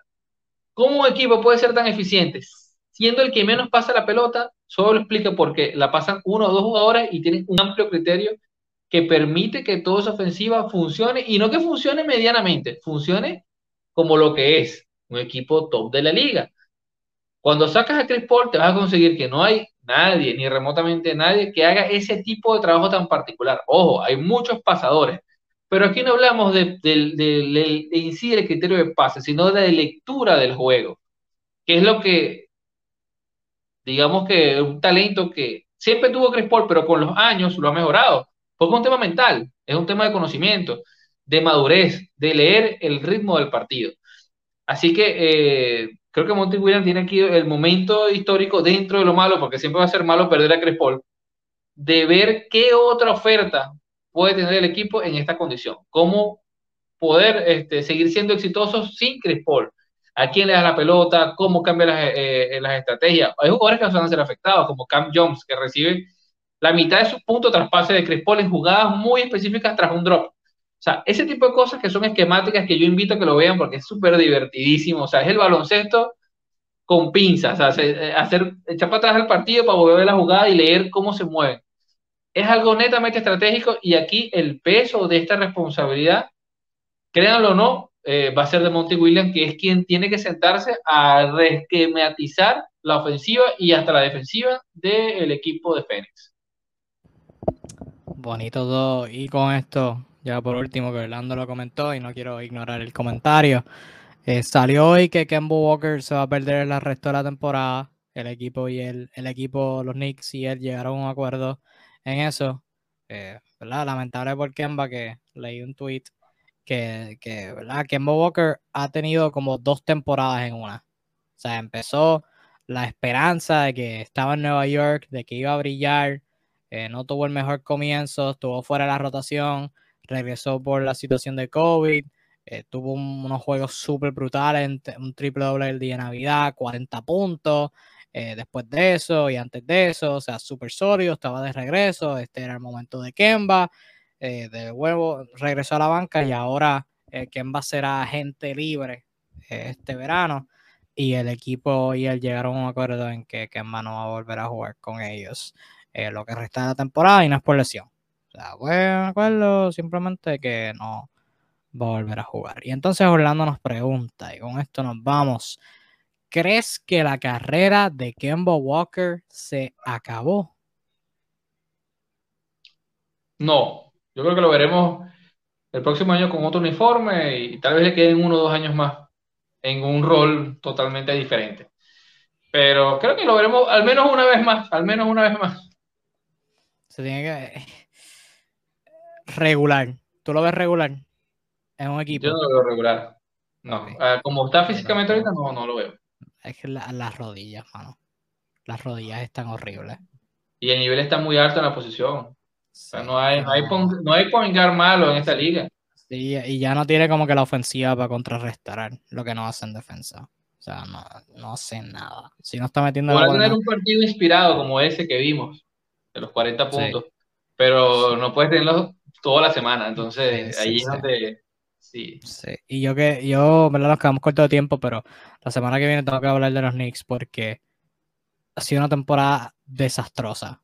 Ellos tienen varios juegos donde tuvieron como tres en la semana y media antes del, del receso. Tienen ventajas de 20 puntos y en la segunda mitad las botan. O sea, es algo absurdo. La ofensiva es. Te voy a dar un dato para la próxima semana, que. Ok. Tú predijiste eso. ¿El qué? El, la caída de los Knicks. Cuando hicimos la analítica de los equipos en el off-season, tú dijiste, y me acuerdo muy claro, que el equipo con mayor probabilidad de ser un fracaso eran los Knicks. Que todo el mundo esperaba que tuviese éxito y decían, no, al contrario. O sea, es el equipo que más tiene probabilidades a decepcionar. No se me olvida eso, así que creo que puede tú eres el culpable, tú eres el culpable de la mala temporada. es, que, es que eran los tiros de Randall. O sea, Randall estadísticamente estaba tirando unos tiros bien incómodos el año pasado y los estaba metiendo. Por la razón que sea. Este año está tomando la misma, la misma dieta de tiro y no están entrando. Y entonces eso crea este efecto en donde no está creando la misma tensión, Fournier y Kemba Walker no tienen la misma oportunidad para pa, eh, contribuir como se esperaba y eso crea este eh, y ese efecto continúa y llegas a un punto en donde Tom Thibodeau no es el mejor dirigente en ofensiva. Vamos a empezar por ahí. Este, vamos a hablar más de ello la semana que viene, pero hay muchas cosas. No, no hay alguien culpable. Todo el mundo es culpable, son un montón de factores y pues hablaremos más de ello la semana que viene y de muchas otras cosas que eh, se darán en esta la, la primera semana de regreso del receso. Aquí es que se pone la cosa buena. Ahora vamos a ver quién es quién. Y nada, con esto te agradecemos por tu sintonía. Gracias por sintonizar a tu dosis de NBA. Pendiente que quizás cambiemos de horario. Pendientes a eso, quizás movamos de miércoles a martes, algunos días, ¿verdad? Yo ahora con, con mi itinerario de universidad, pues quizás eh, nos vayamos vivos días distintos, pero pendientes a nuestras redes para eso. Síganos para las mejores noticias, los mejores análisis eh, de NBA aquí en NBA Discussions. Gracias por su sintonía. Nos vemos la semana que viene y cuídate mucho. Disfrute el baloncesto, como siempre. Stay safe. Disfrute el baloncesto. Nos vemos la próxima. Chao. Bye.